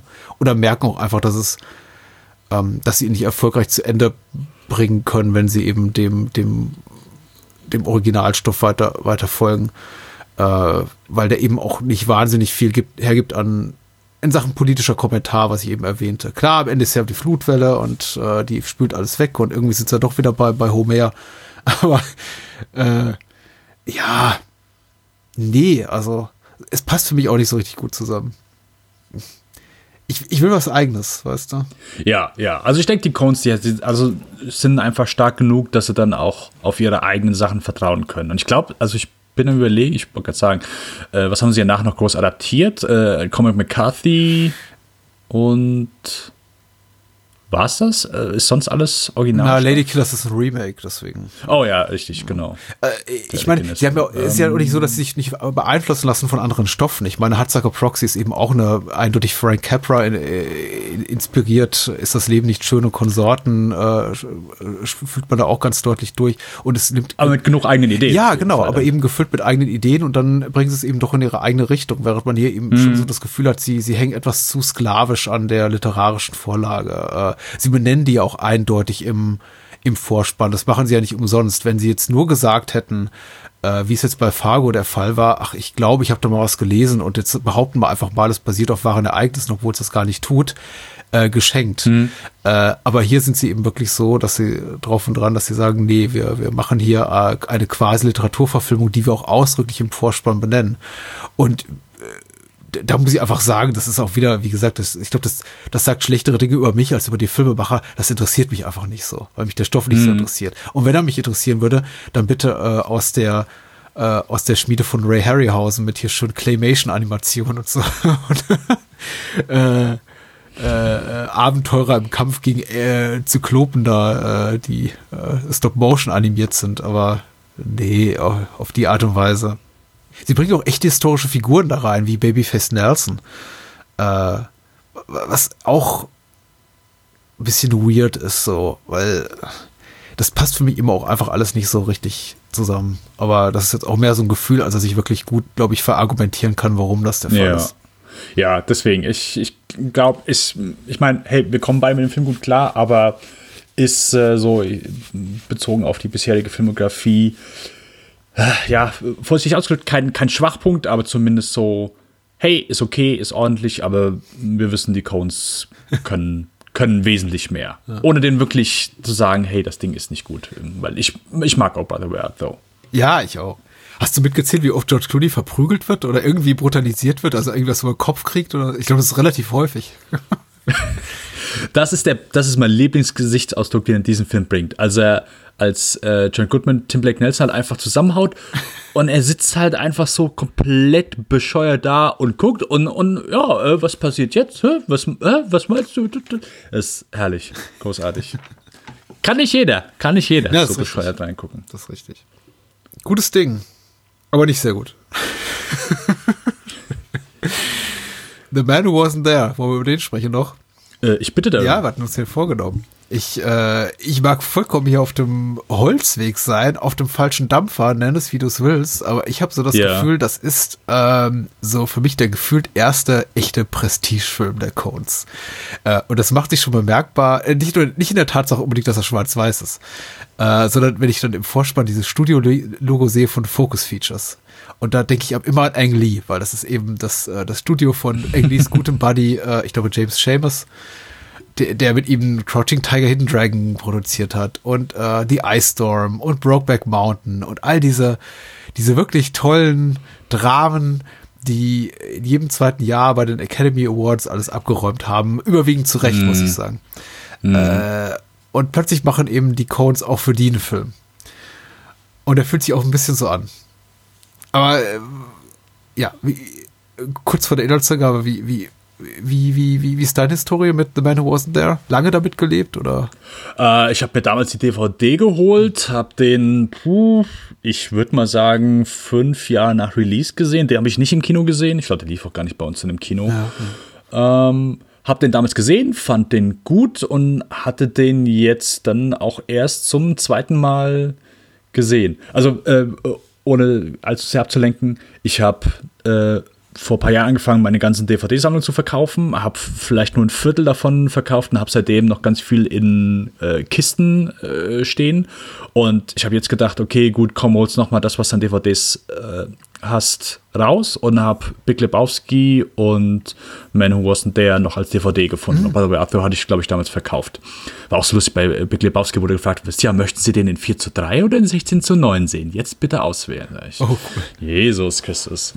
ähm, ja, und habe dann die DVD wieder rausgeholt und habe den, hab den dann zum zweiten Mal gesehen. Also war jetzt kein, äh, war nie ein Highlight von mir, aber ich fand den damals äh, sehr gut. Äh, ich glaube, mich an die Story nicht mehr so, so halb erinnern, aber ich weiß, dass er mir auf jeden Fall gefallen hatte. Aber um, um deine Frage konkret zu beantworten, ich wüsste nicht, dass ich schon jemals mit irgendeiner Person über The Man Who Wasn't There gesprochen habe, dass ich ihn irgendwo in einem von den tausenden Filmpodcasts, die ich äh, jeden Tag aufsauge, gehört habe oder geschweige denn irgendwo habe äh, gelesen in einem, äh, keine Ahnung, Artikel, sonst irgendwas. Also es ist ein sehr unbeachteter Film, äh, würde ich jetzt mal sagen. Ja, ja, ja. Ich, Gefühlt. Es ist, äh, ja, da magst du recht haben. Ich glaube, es liegt auch so ein bisschen, hängt auch ein bisschen mit der Verleihpolitik zusammen. Ist eben bei Hudsucker Proxy schon so gegangen, dass ich festgestellt habe, der ist unglaublich schwer zu streamen. Also ich habe mir dann auch die Blu-ray gekauft und bei The Man Who Wasn't There äh, stand mir jetzt auch äh, tatsächlich das, ähm, die Schwierigkeit im Wege, den Film im, im Originalton irgendwo streamen zu können, weil den gibt's zwar für relativ teuer Geld dann auch bei Amazon, iTunes und Konsorten, aber du kannst ihn nur auf Deutsch gucken und wenn du ihn eben äh, im englischsprachigen Original gucken willst, musst du dir, ich glaube, die alte, alte DVD gebraucht kaufen oder halt eine Import Blu-ray, weil ich glaube, der in auch in UK nicht irgendwie je auf, auf, äh, auf Blu-ray veröffentlicht wurde oder in einem HD-Format. Ähm, ich bin den unkonventionellsten Weg gegangen und habe die, äh, die habe mir dann den Film angeguckt auf, auf mit der englischen Tonspur auf DVD und weil die einfach so so schlecht aussah, habe ich den dann noch mal auf in HD gestreamt, wo er wirklich hervorragend aussieht, muss ich sagen. Also egal, wo man ihn in HD streamt, der sieht hervorragend aus, aber dann eben auf Deutsch, was ich dann wiederum wieder ein bisschen schade fand. Also genau wie bei Hardsucker Proxy macht es einem einfach macht äh, ist es nicht so leicht zurzeit den Film zu gucken in der bestmöglichen Form. Äh, und ich glaube, Ja. das wird auch dazu geführt haben, zu dem, was du gerade erwähnst, dass er wahrscheinlich nicht ganz oben steht, so auf der Liste der Filme, die, die, die man öfter mal bei Letterbox sieht, die Leute dann äh, loggen, weil sie die gerne wiedersehen. Da schlägt eben ständig Fargo auf, da schlägt, schlägt ständig äh, No Country for Old Men und so weiter auf. Aber The Man Who Wasn't There ist mir auch echt selten begegnet in den letzten Jahren.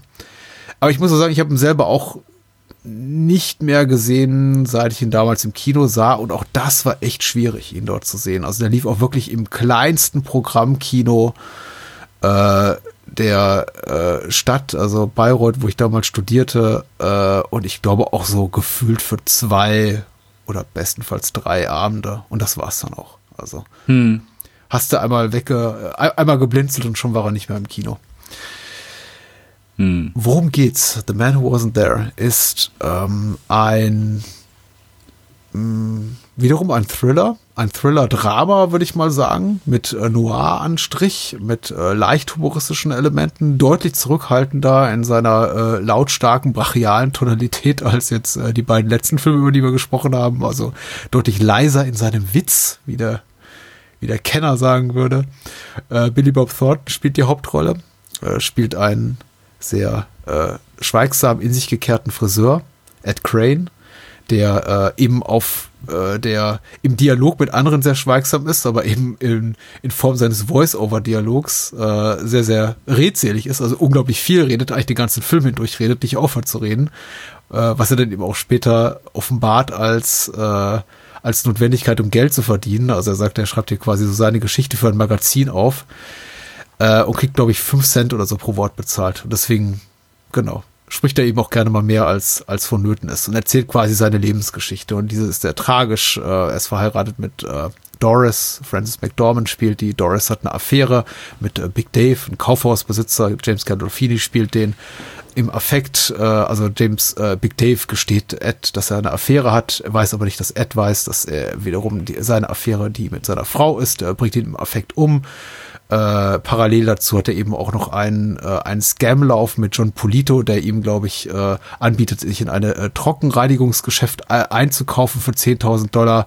Dafür hat er eben äh, Big Dave vorher schon Geld abgenommen auf, den, auf dem Umweg der Erpressung und am Ende landet eben äh, seine Frau Doris für eben den Mord an Big Dave, den Ed begangen hat, im, im Gefängnis. Und es passieren weitere relativ tragische Sachen. Also eine Tragödie folgt auf die nächste. Das ist so äh, humorvoll leicht, wie es ein äh, Schwarz-Weiß-Film, sehr leiser Schwarz-Weiß-Film auch mit dieser Handlung sein kann. Und es eben auch irgendwie, obwohl es was ganz anderes ist, typisch Cones, würde ich sagen. Äh, und ansonsten aber die üblichen Verdächtigen, glaube ich. Äh, Carter Burwell hat wieder den Score geschrieben, Roger Deakins an der Kamera. Ich finde Carter Burwells Score hier ich weiß nicht, ob es der schönste ist. Ich würde nicht so weit gehen, weil das jetzt schon, glaube ich, der äh, siebte oder achte Film, den er mit den Coens gemacht hat. Äh, aber er ist hervorragend. Ich liebe den Score für diesen Film. Allein schon die Opening Ja. Credits. es, es ist so einfach der, der, der klassischste Film, der, der klassischste Score so bisher von den Coens. Äh, Gerade dann so, so Gangsterfilme wie Miller's Crossing waren dann, glaube ich, auch noch. Oh äh, ja, natürlich. Oh, das ist ja wunderschön. Hm. Äh, auch sehr schön, aber vielleicht, vielleicht noch so ein Tick ähm, verspielter, äh, wenn man so will. Und äh, ja, äh, hier der, der ganze Film, sei es äh, Performances, ähm, sei es die Bildsprache zurückhaltend, aber sehr, sehr intensiv. Und, und ich finde noch mal einen Tick, jetzt so gar im Vergleich zu Brother by Arthur, noch mal ein bisschen stärker. Äh, ich finde den sehr gut, ich finde den sehr. Äh, ich, ich mag den Krimi-Plot von dem Film, so die, die Noir-Anstriche und dass er auch so bis zum Ende durchzieht.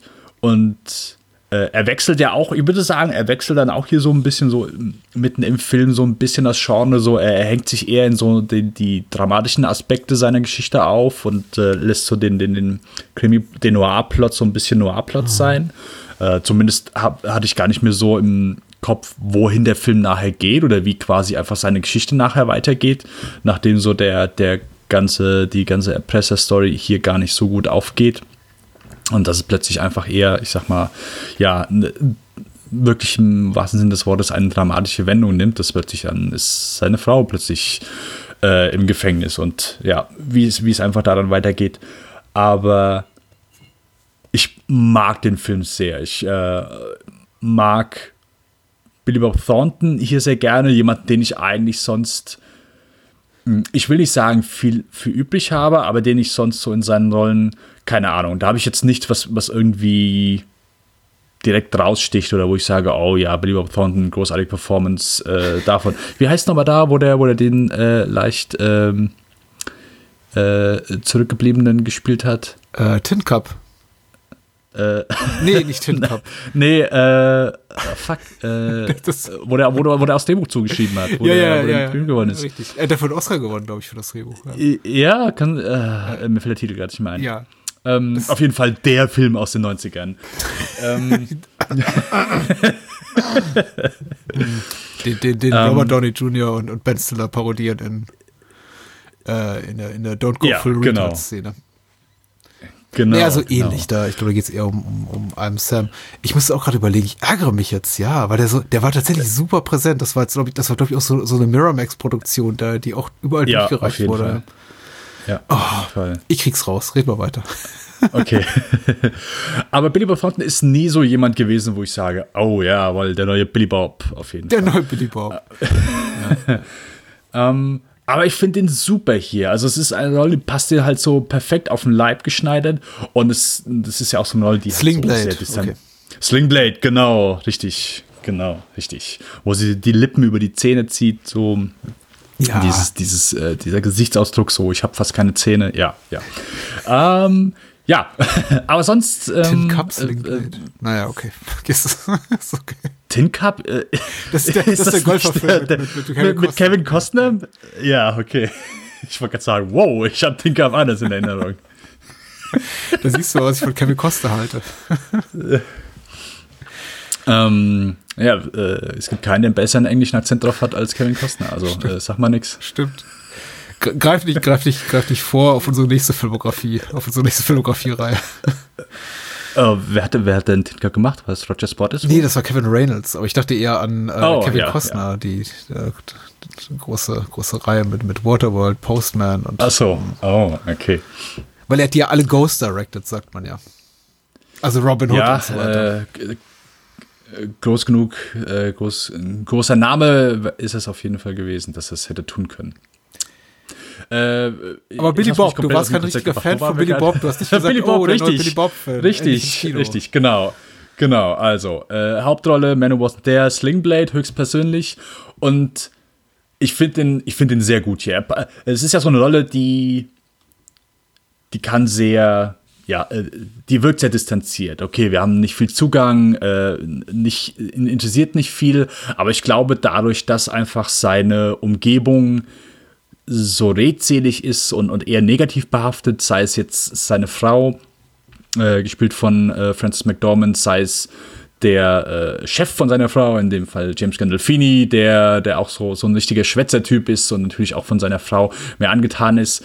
Und ich glaube, all diese Charaktere oder halt so, klar, dann auch sein, sein ähm, Schwager, der ja äh, durchgehend nur am Quasseln ist, das hilft dann, glaube ich, einfach so seiner Rolle, dass er jetzt nicht unbedingt so wirkt, oh, dass du halt keinen Zugang zu ihm findest, sondern dass du halt Verständnis für ihn aufbringst und dass du halt einfach ohne, dass du automatisch merkst, ja, okay, gut, deswegen ist er halt, außer jetzt so der, der Off-Kommentar, Aber du hast halt so ein, willst halt Verständnis für ihn, dass er halt einfach so dieser Zurückhaltende ist und, und einfach sagt, hey, ich, äh, ich gehe meine Sache ein bisschen, ein bisschen entspannter an, mhm. äh, redet nur dann, wenn er reden muss oder äh, versucht sich halt in möglichst wenig Worten wie möglich auszudrücken.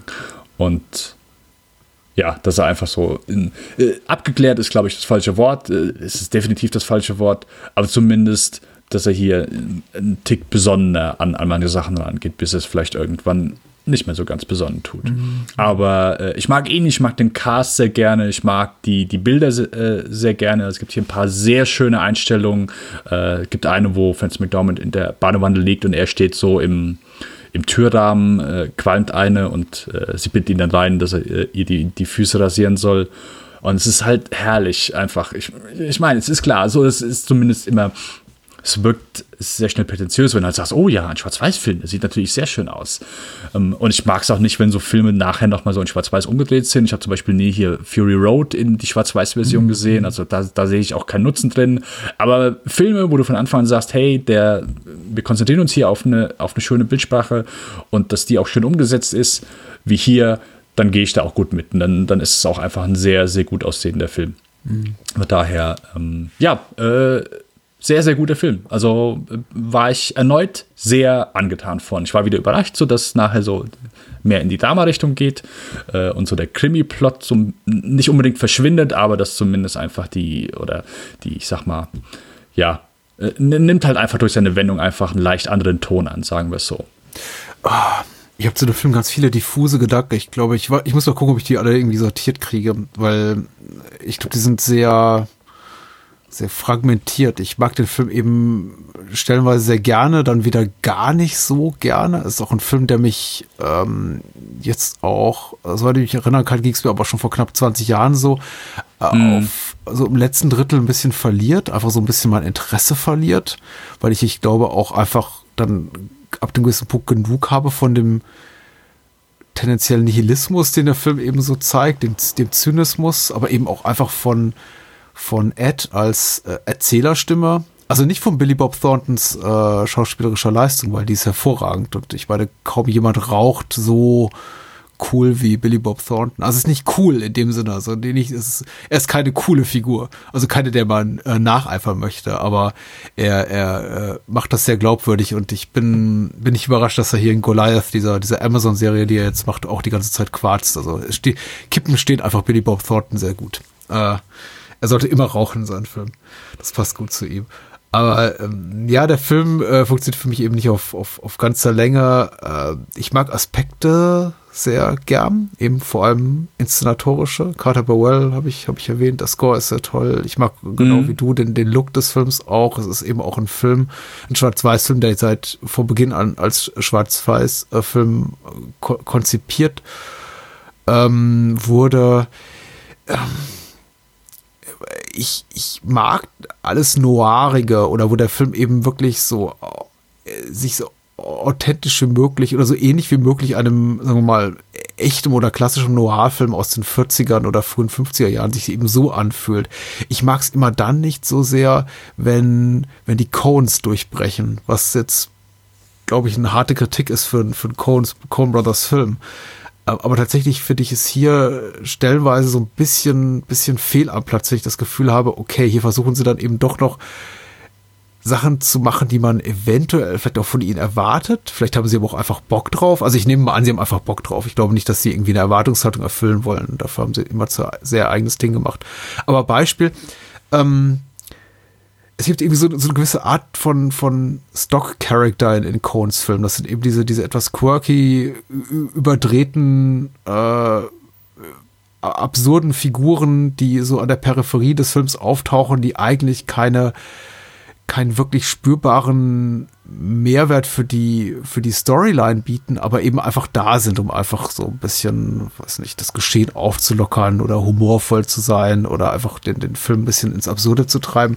Und ich finde, die passen für mich hier nicht so gut in diesen, in diese, dieses, diese, diese noirige Tragödie, Schrägstrich, Thriller-Handlung, die ich eigentlich, die mich eigentlich sehr viel mehr interessiert. Zum Beispiel, ähm, hier Anne Nerdlinger, die Frau von Big Dave.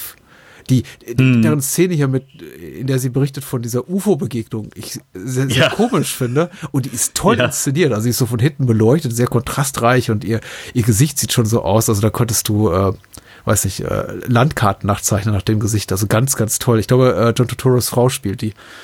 Äh, äh, ganz super, aber irgendwie wirkt es so komplett aus dem Moment für mich rausgefallen, aus meiner Stimmung so rausgefallen.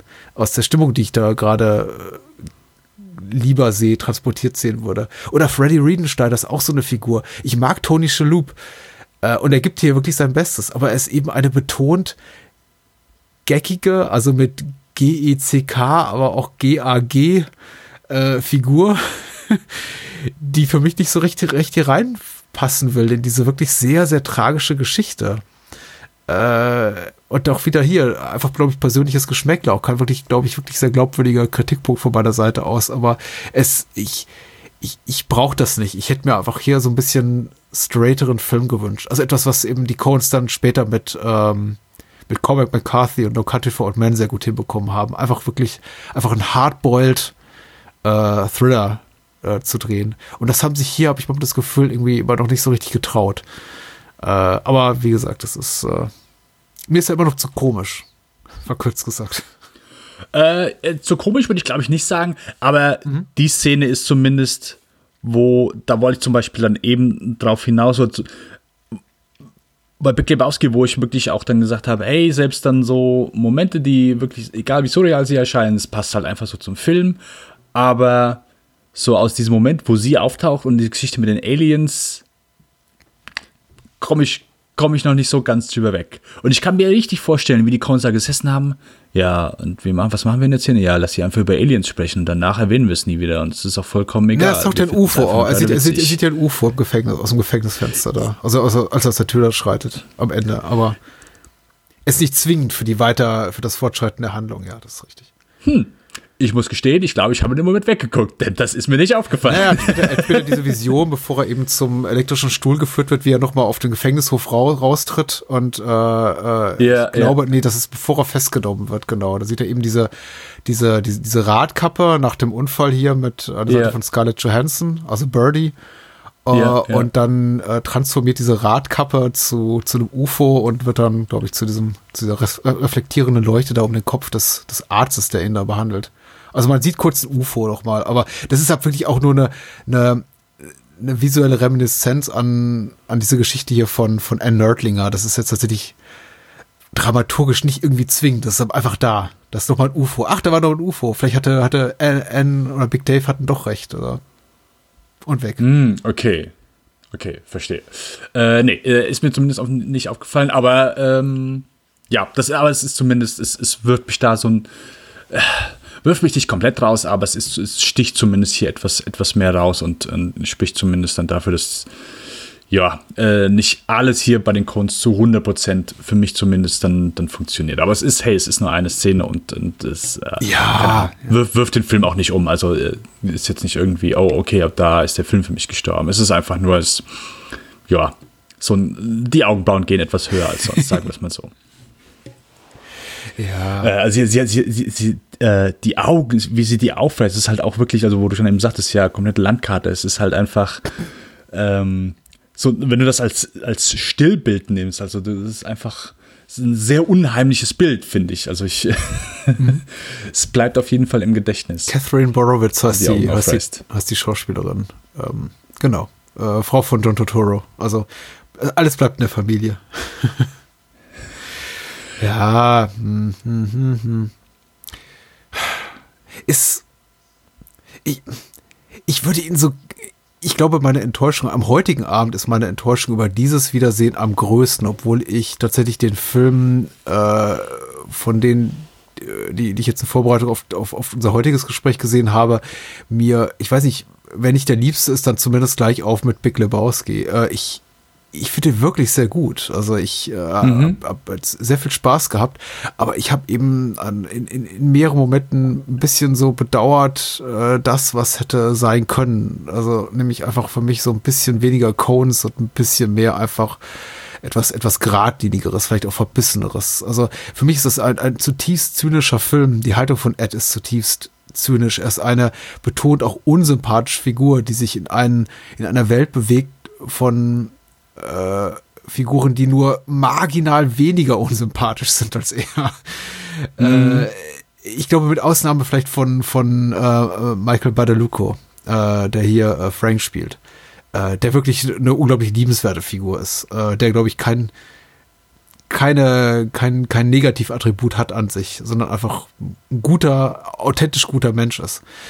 Ähm, aber auch der ist irgendwann aus der Handlung weitgehend raus. Und äh, da enttäuscht mich dann fast, dass die Coens immer wieder das Gefühl haben, äh, oder irgendwie diesen Zwang verspüren, so irgendwie betont, irgendwie flapsige oder äh, etwas, etwas humorvolle Momente da, da reinzubringen, um die ganze Stimmung, die ganze tragische, nihilistische Stimmung so ein bisschen aufzulockern. Wie gesagt, das ist mein Gefühl. Der Film ist nicht wirklich ähm, lustig in dem Sinne.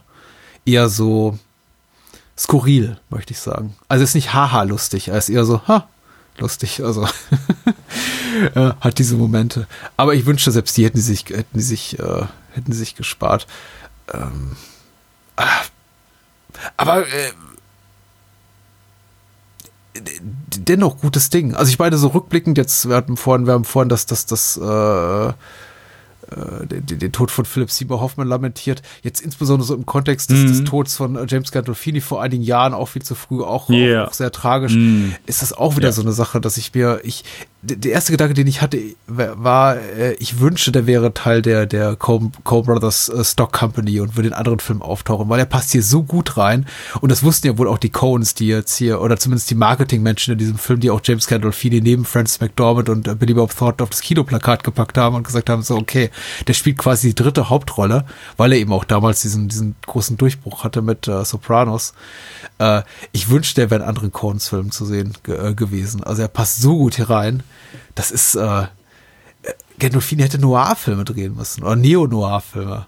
Äh, also die Momente mit ihm sind toll und äh, allein dafür ist The Man Who Wasn't There auf jeden Fall ein Wiedersehen wert. Also ich würde auch alle Menschen, die die Möglichkeit haben, ihn wiederzusehen, mal äh, gerne aufrütteln wollen und sagen, guckt ihn euch nochmal an. Also und sei es nur bis zu bis zu dem Moment, an dem äh, James Gandolfini sehr abrupt und sehr gewalttätig ins Gras beißt. Was auch so ein Moment ist, was sie äh, in, in Big Lebowski oder Fargo machen, diese, diese, diese abrupte und sehr, sehr krasse Gewalt. Ähm, äh, also es hat mich doch auch durchaus schockiert, wie Gandolfini hier äh, ein, un, ja, stirbt, ermordet wird, sehr, sehr qualvoll, dann irgendwie robbt in seinem eigenen Blut, das unter ihm immer größer wird, also die Lache immer größer wird und äh, sehr harter Moment. Also, und wie gesagt, bis dahin, Gandolfini, yay. Ja, auf jeden Fall, auf jeden Fall. Auch so, also Scarlett Johansson, äh, hm. als, ich, als ich sie gesehen habe, äh, wo ich so gedacht habe, ja gut, die war halt nur, hatte ihre, keine Ahnung, äh, zweieinhalb Minuten in äh, Hell Caesar gehabt und das war's. Aber ich hatte auch komplett vergessen, dass die hier mitspielt. Also äh, im Leben nicht mehr dran gedacht. Und auch Gandolfini, auch keine bewusste Erinnerung mehr dran gehabt. Ich hatte so den Charakter so dunkel vor Augen und wusste noch so ungefähr so halb, was passiert. Aber dass auch James Gandolfini ist, ich DVD-Cover guckt, oh ja, Gandolfini spielt mit, oh richtig. Und dann im Film, ach, ich, er ist es, ja. Auf jeden Fall. Also wäre wär schön gewesen, wenn wir ihn noch so in ein paar, paar Coen-Filmen gesehen hätten. Und auch hier so, es, es, äh, er ist am Anfang so, also Gandolfini kann sehr gut bedrohlich sein. Und ich war erstaunt, dass es hier am Anfang nicht ist, sondern einfach so mhm. diese, diese, diese Laberbacke und dass er auch wirklich so diese, dieses Gespräch, als er ihm dann offenbart, so, so diese Verletzlichkeit, hey, hier, ich werde erpresst und ich weiß nicht, was ich tun soll, so, äh, kaufst ihm halt echt super ab. Und dann einfach der Moment, wo äh, Slingbait zu ihm dann ins, ins Büro kommt und ja, einfach so, die Szene fängt an, so, Kamera schön auf dem Messer drauf und, äh, und, und er dann fragt, oh, ja. hier, was bist du eigentlich, was bist du eigentlich für ein Mann, was bist du eigentlich für ein Mann und es einfach umschwingt in dieses Bedrohliche und das, das, das passt einfach bei Gandolfini so gut und einfach sehr schöne Konfrontation, die Szene, weil du dann auch, ja, nicht primär damit, damit, äh, damit rechnest, aber dass er dann, ja, die, die Szene so ein bisschen umschwingen lässt. Äh, sehr geile Szene. Auch und bis dahin einfach super. Gandolfini gehe ich, gehe ich voll, gehe ich zu jeder Sekunde mit. Ist einfach, einfach schade. Ja. Das, äh, Ich finde Ja. ich finde die körperlichen Kontraste in dem Film dann auch so, so spannend. Also gerade ihm tatsächlich so als äh, Rivalen um die, die Liebe seiner Frau oder Zuneigung. Ich meine, von Liebe ist ja da gar nicht zu sprechen. Er sagt ja selber gegen Ende des Films, sagt, er, wir haben seit, seit Jahren nicht miteinander geschlafen und auch irgendwie vor, vorher sagte er auch, das ist quasi eher eine Zweckgemeinschaft als eine romantische Liebe im klassischen Sinne, aber eben ihm dann auch so als, ja, in Gänsefüßchen Rivalen, jemand wie Gandolfini an die Seite zu stellen, der ihn eben in Höhe, aber auch breiter, also einfach in, in Volumen, möchte ich mal sagen, in, in, in, in körperlicher Präsenz um ein, ein Vielfaches überschattet. Also auch wenn die beiden Männer sich jetzt nicht viel geben, was so Körpergröße betrifft, ist eben einfach Gandolfini ein sehr viel äh, einfach körperlich präsenterer Typ. Also wer, wer ein paar Folgen Sopranos mal gesehen hat, weiß das.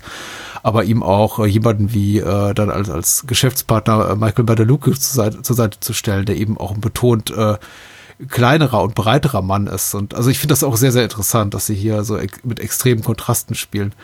Äh, vor allem auch, auch auf Seiten des männlichen Personals, bei den Frauen, Frauen eher weniger. Ähm, das ist schon sehr cool. Ich, ich kann, ich, ich weiß nicht, ob da irgendwie eine bestimmte Haltung daraus spricht oder ob sie damit irgendwas bezwecken wollen, aber es macht den, den Film zumindest äh, visuell sehr interessant. Und sie geben auch den Figuren so, so Eigentümlichkeiten wie äh, John Polito mit seiner, mit seinem Toupet, mit seinem schlechten Toupet, über das er nicht aufhören kann zu reden. Das ist ja irgendwie äh, diesen Pfiffi, der absolut äh, schrecklich ist, den er aber wirklich ganz, äh, ganz, ganz toll findet. Äh, das ist schon, also sie, sie begegnen diesen Figuren mit sehr, sehr viel Liebe im Rahmen der Möglichkeiten und geben ihnen auch äh, Wesenszüge jenseits der absoluten Notwendigkeiten. Zum Beispiel die Tatsache, dass äh, John Polito offenbar äh, äh, homosexuell ist und äh, offenbar größere Schwierigkeiten hat, mit irgendwem äh, Kontakt zu finden, vor allem in dieser sehr restriktiven Zeit, in der sich der Film eben, äh, der Film eben be bewegt, Ende der 40er Jahre. Oder äh, äh, hier äh, Frank, Michael Badalucco, der eben so der Familienmensch ist, den wir eben sehen bei diesem Familienfest, wie er mit den Kindern spielt und sich ja eben Ja. da beweist, der jemand ist, der eben wahrscheinlich im im, als Geschäftsmann nie den Respekt erfahren hat, den, den er vermutlich verdient hätte, aber eben dort bei dieser Familienfeier der, der absolute King ist und von allen bewundert wird, insbesondere von den Kindern. Das ist eben sehr, sehr schön. Eigentlich in dieselbe Kerbe schlägt auch dieser Moment, der, der dieser UFO-Moment mit Ann Nerdlinger, also Big Daves Ehefrau. Auch sie kriegt eben diesen einen Moment, der eigentlich streng genommen unnötig ist. Aber es ist ein hübscher Akzent, auch wenn ich ihn jetzt tonal nicht komplett gelungen finde. Genauso wie Michael Badalucos Ritt auf dem Schwein mit dem mit dem Moonshine in der Hand. Das ist auch so.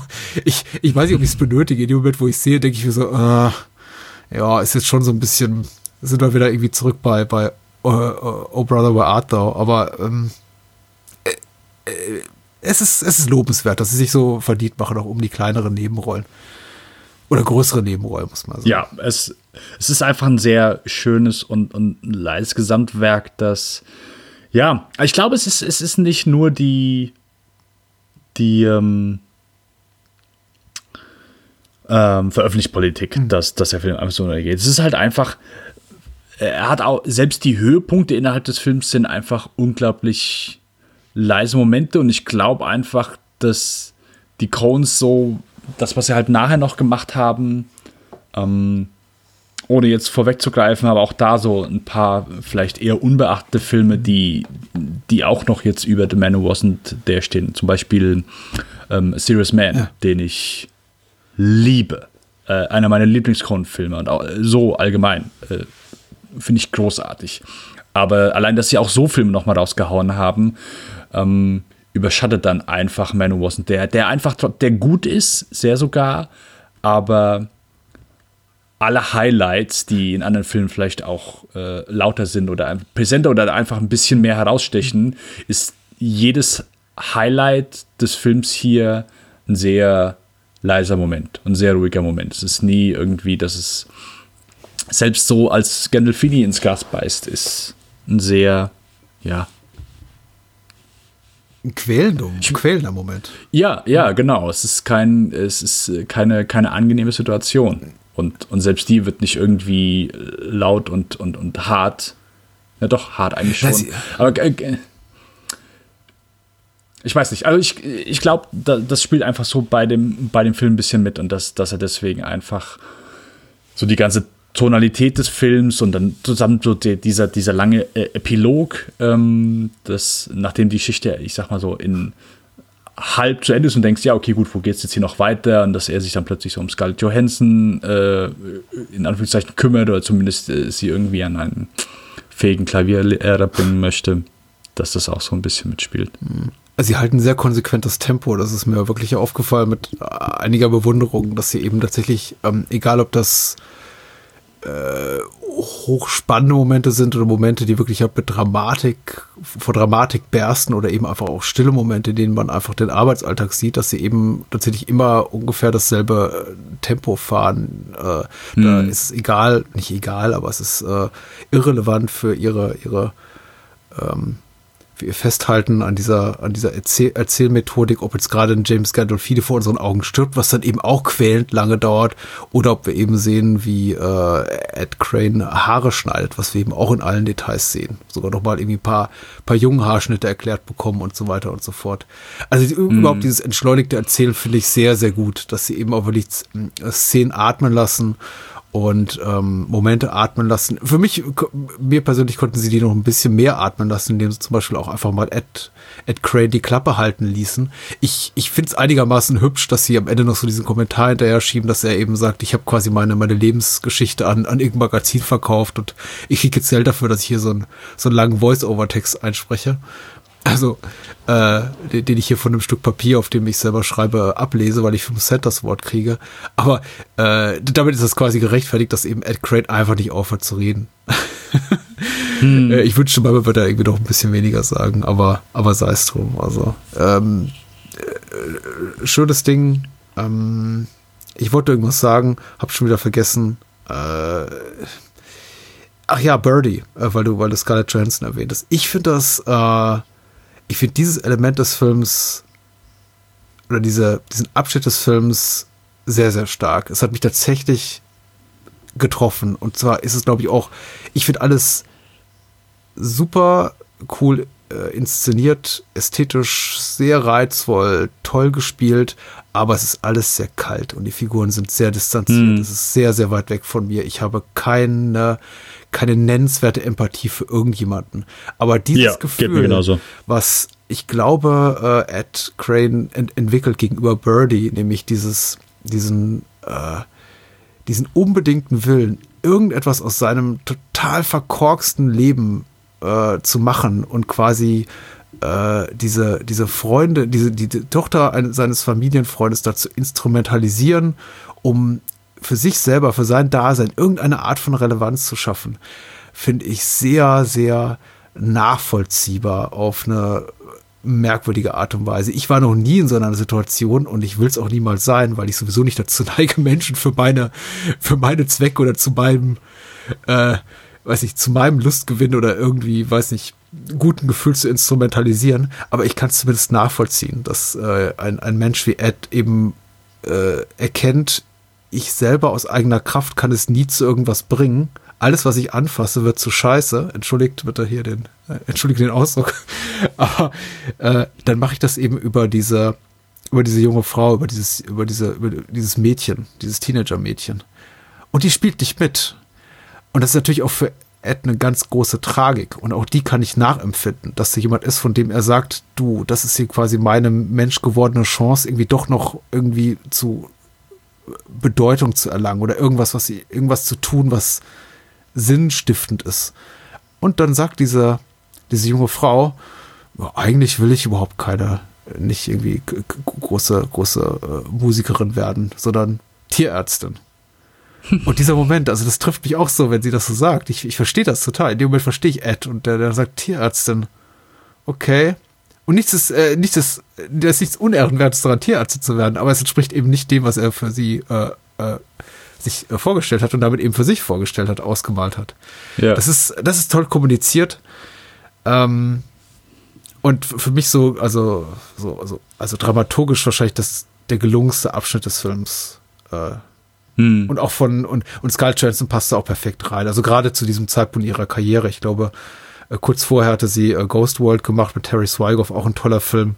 Sie hatte einfach ein, äh, super Gesicht für diese Art von Rolle. Sie ist eben auch nicht so wirklich im, im klassischen Sinne so, so, so, so eine Highschool-Schönheit mit irgendwie äh, äh dickem Haar und äh, weiß ich nicht, äh, riesigen Kulleraugen. Sie, sie passt eben auch optisch sehr, sehr gut rein. Sie ist ebenso doch irgendwie so ein eine, äh, ne, glaube ich, tolle Projektionsfläche, genau wie hier für Steve Buscemi in, in Ghost World für etwas ältere Männer, die eigentlich gar nicht sexuell von ihr wollen. Ja, ja, das finde ich auch.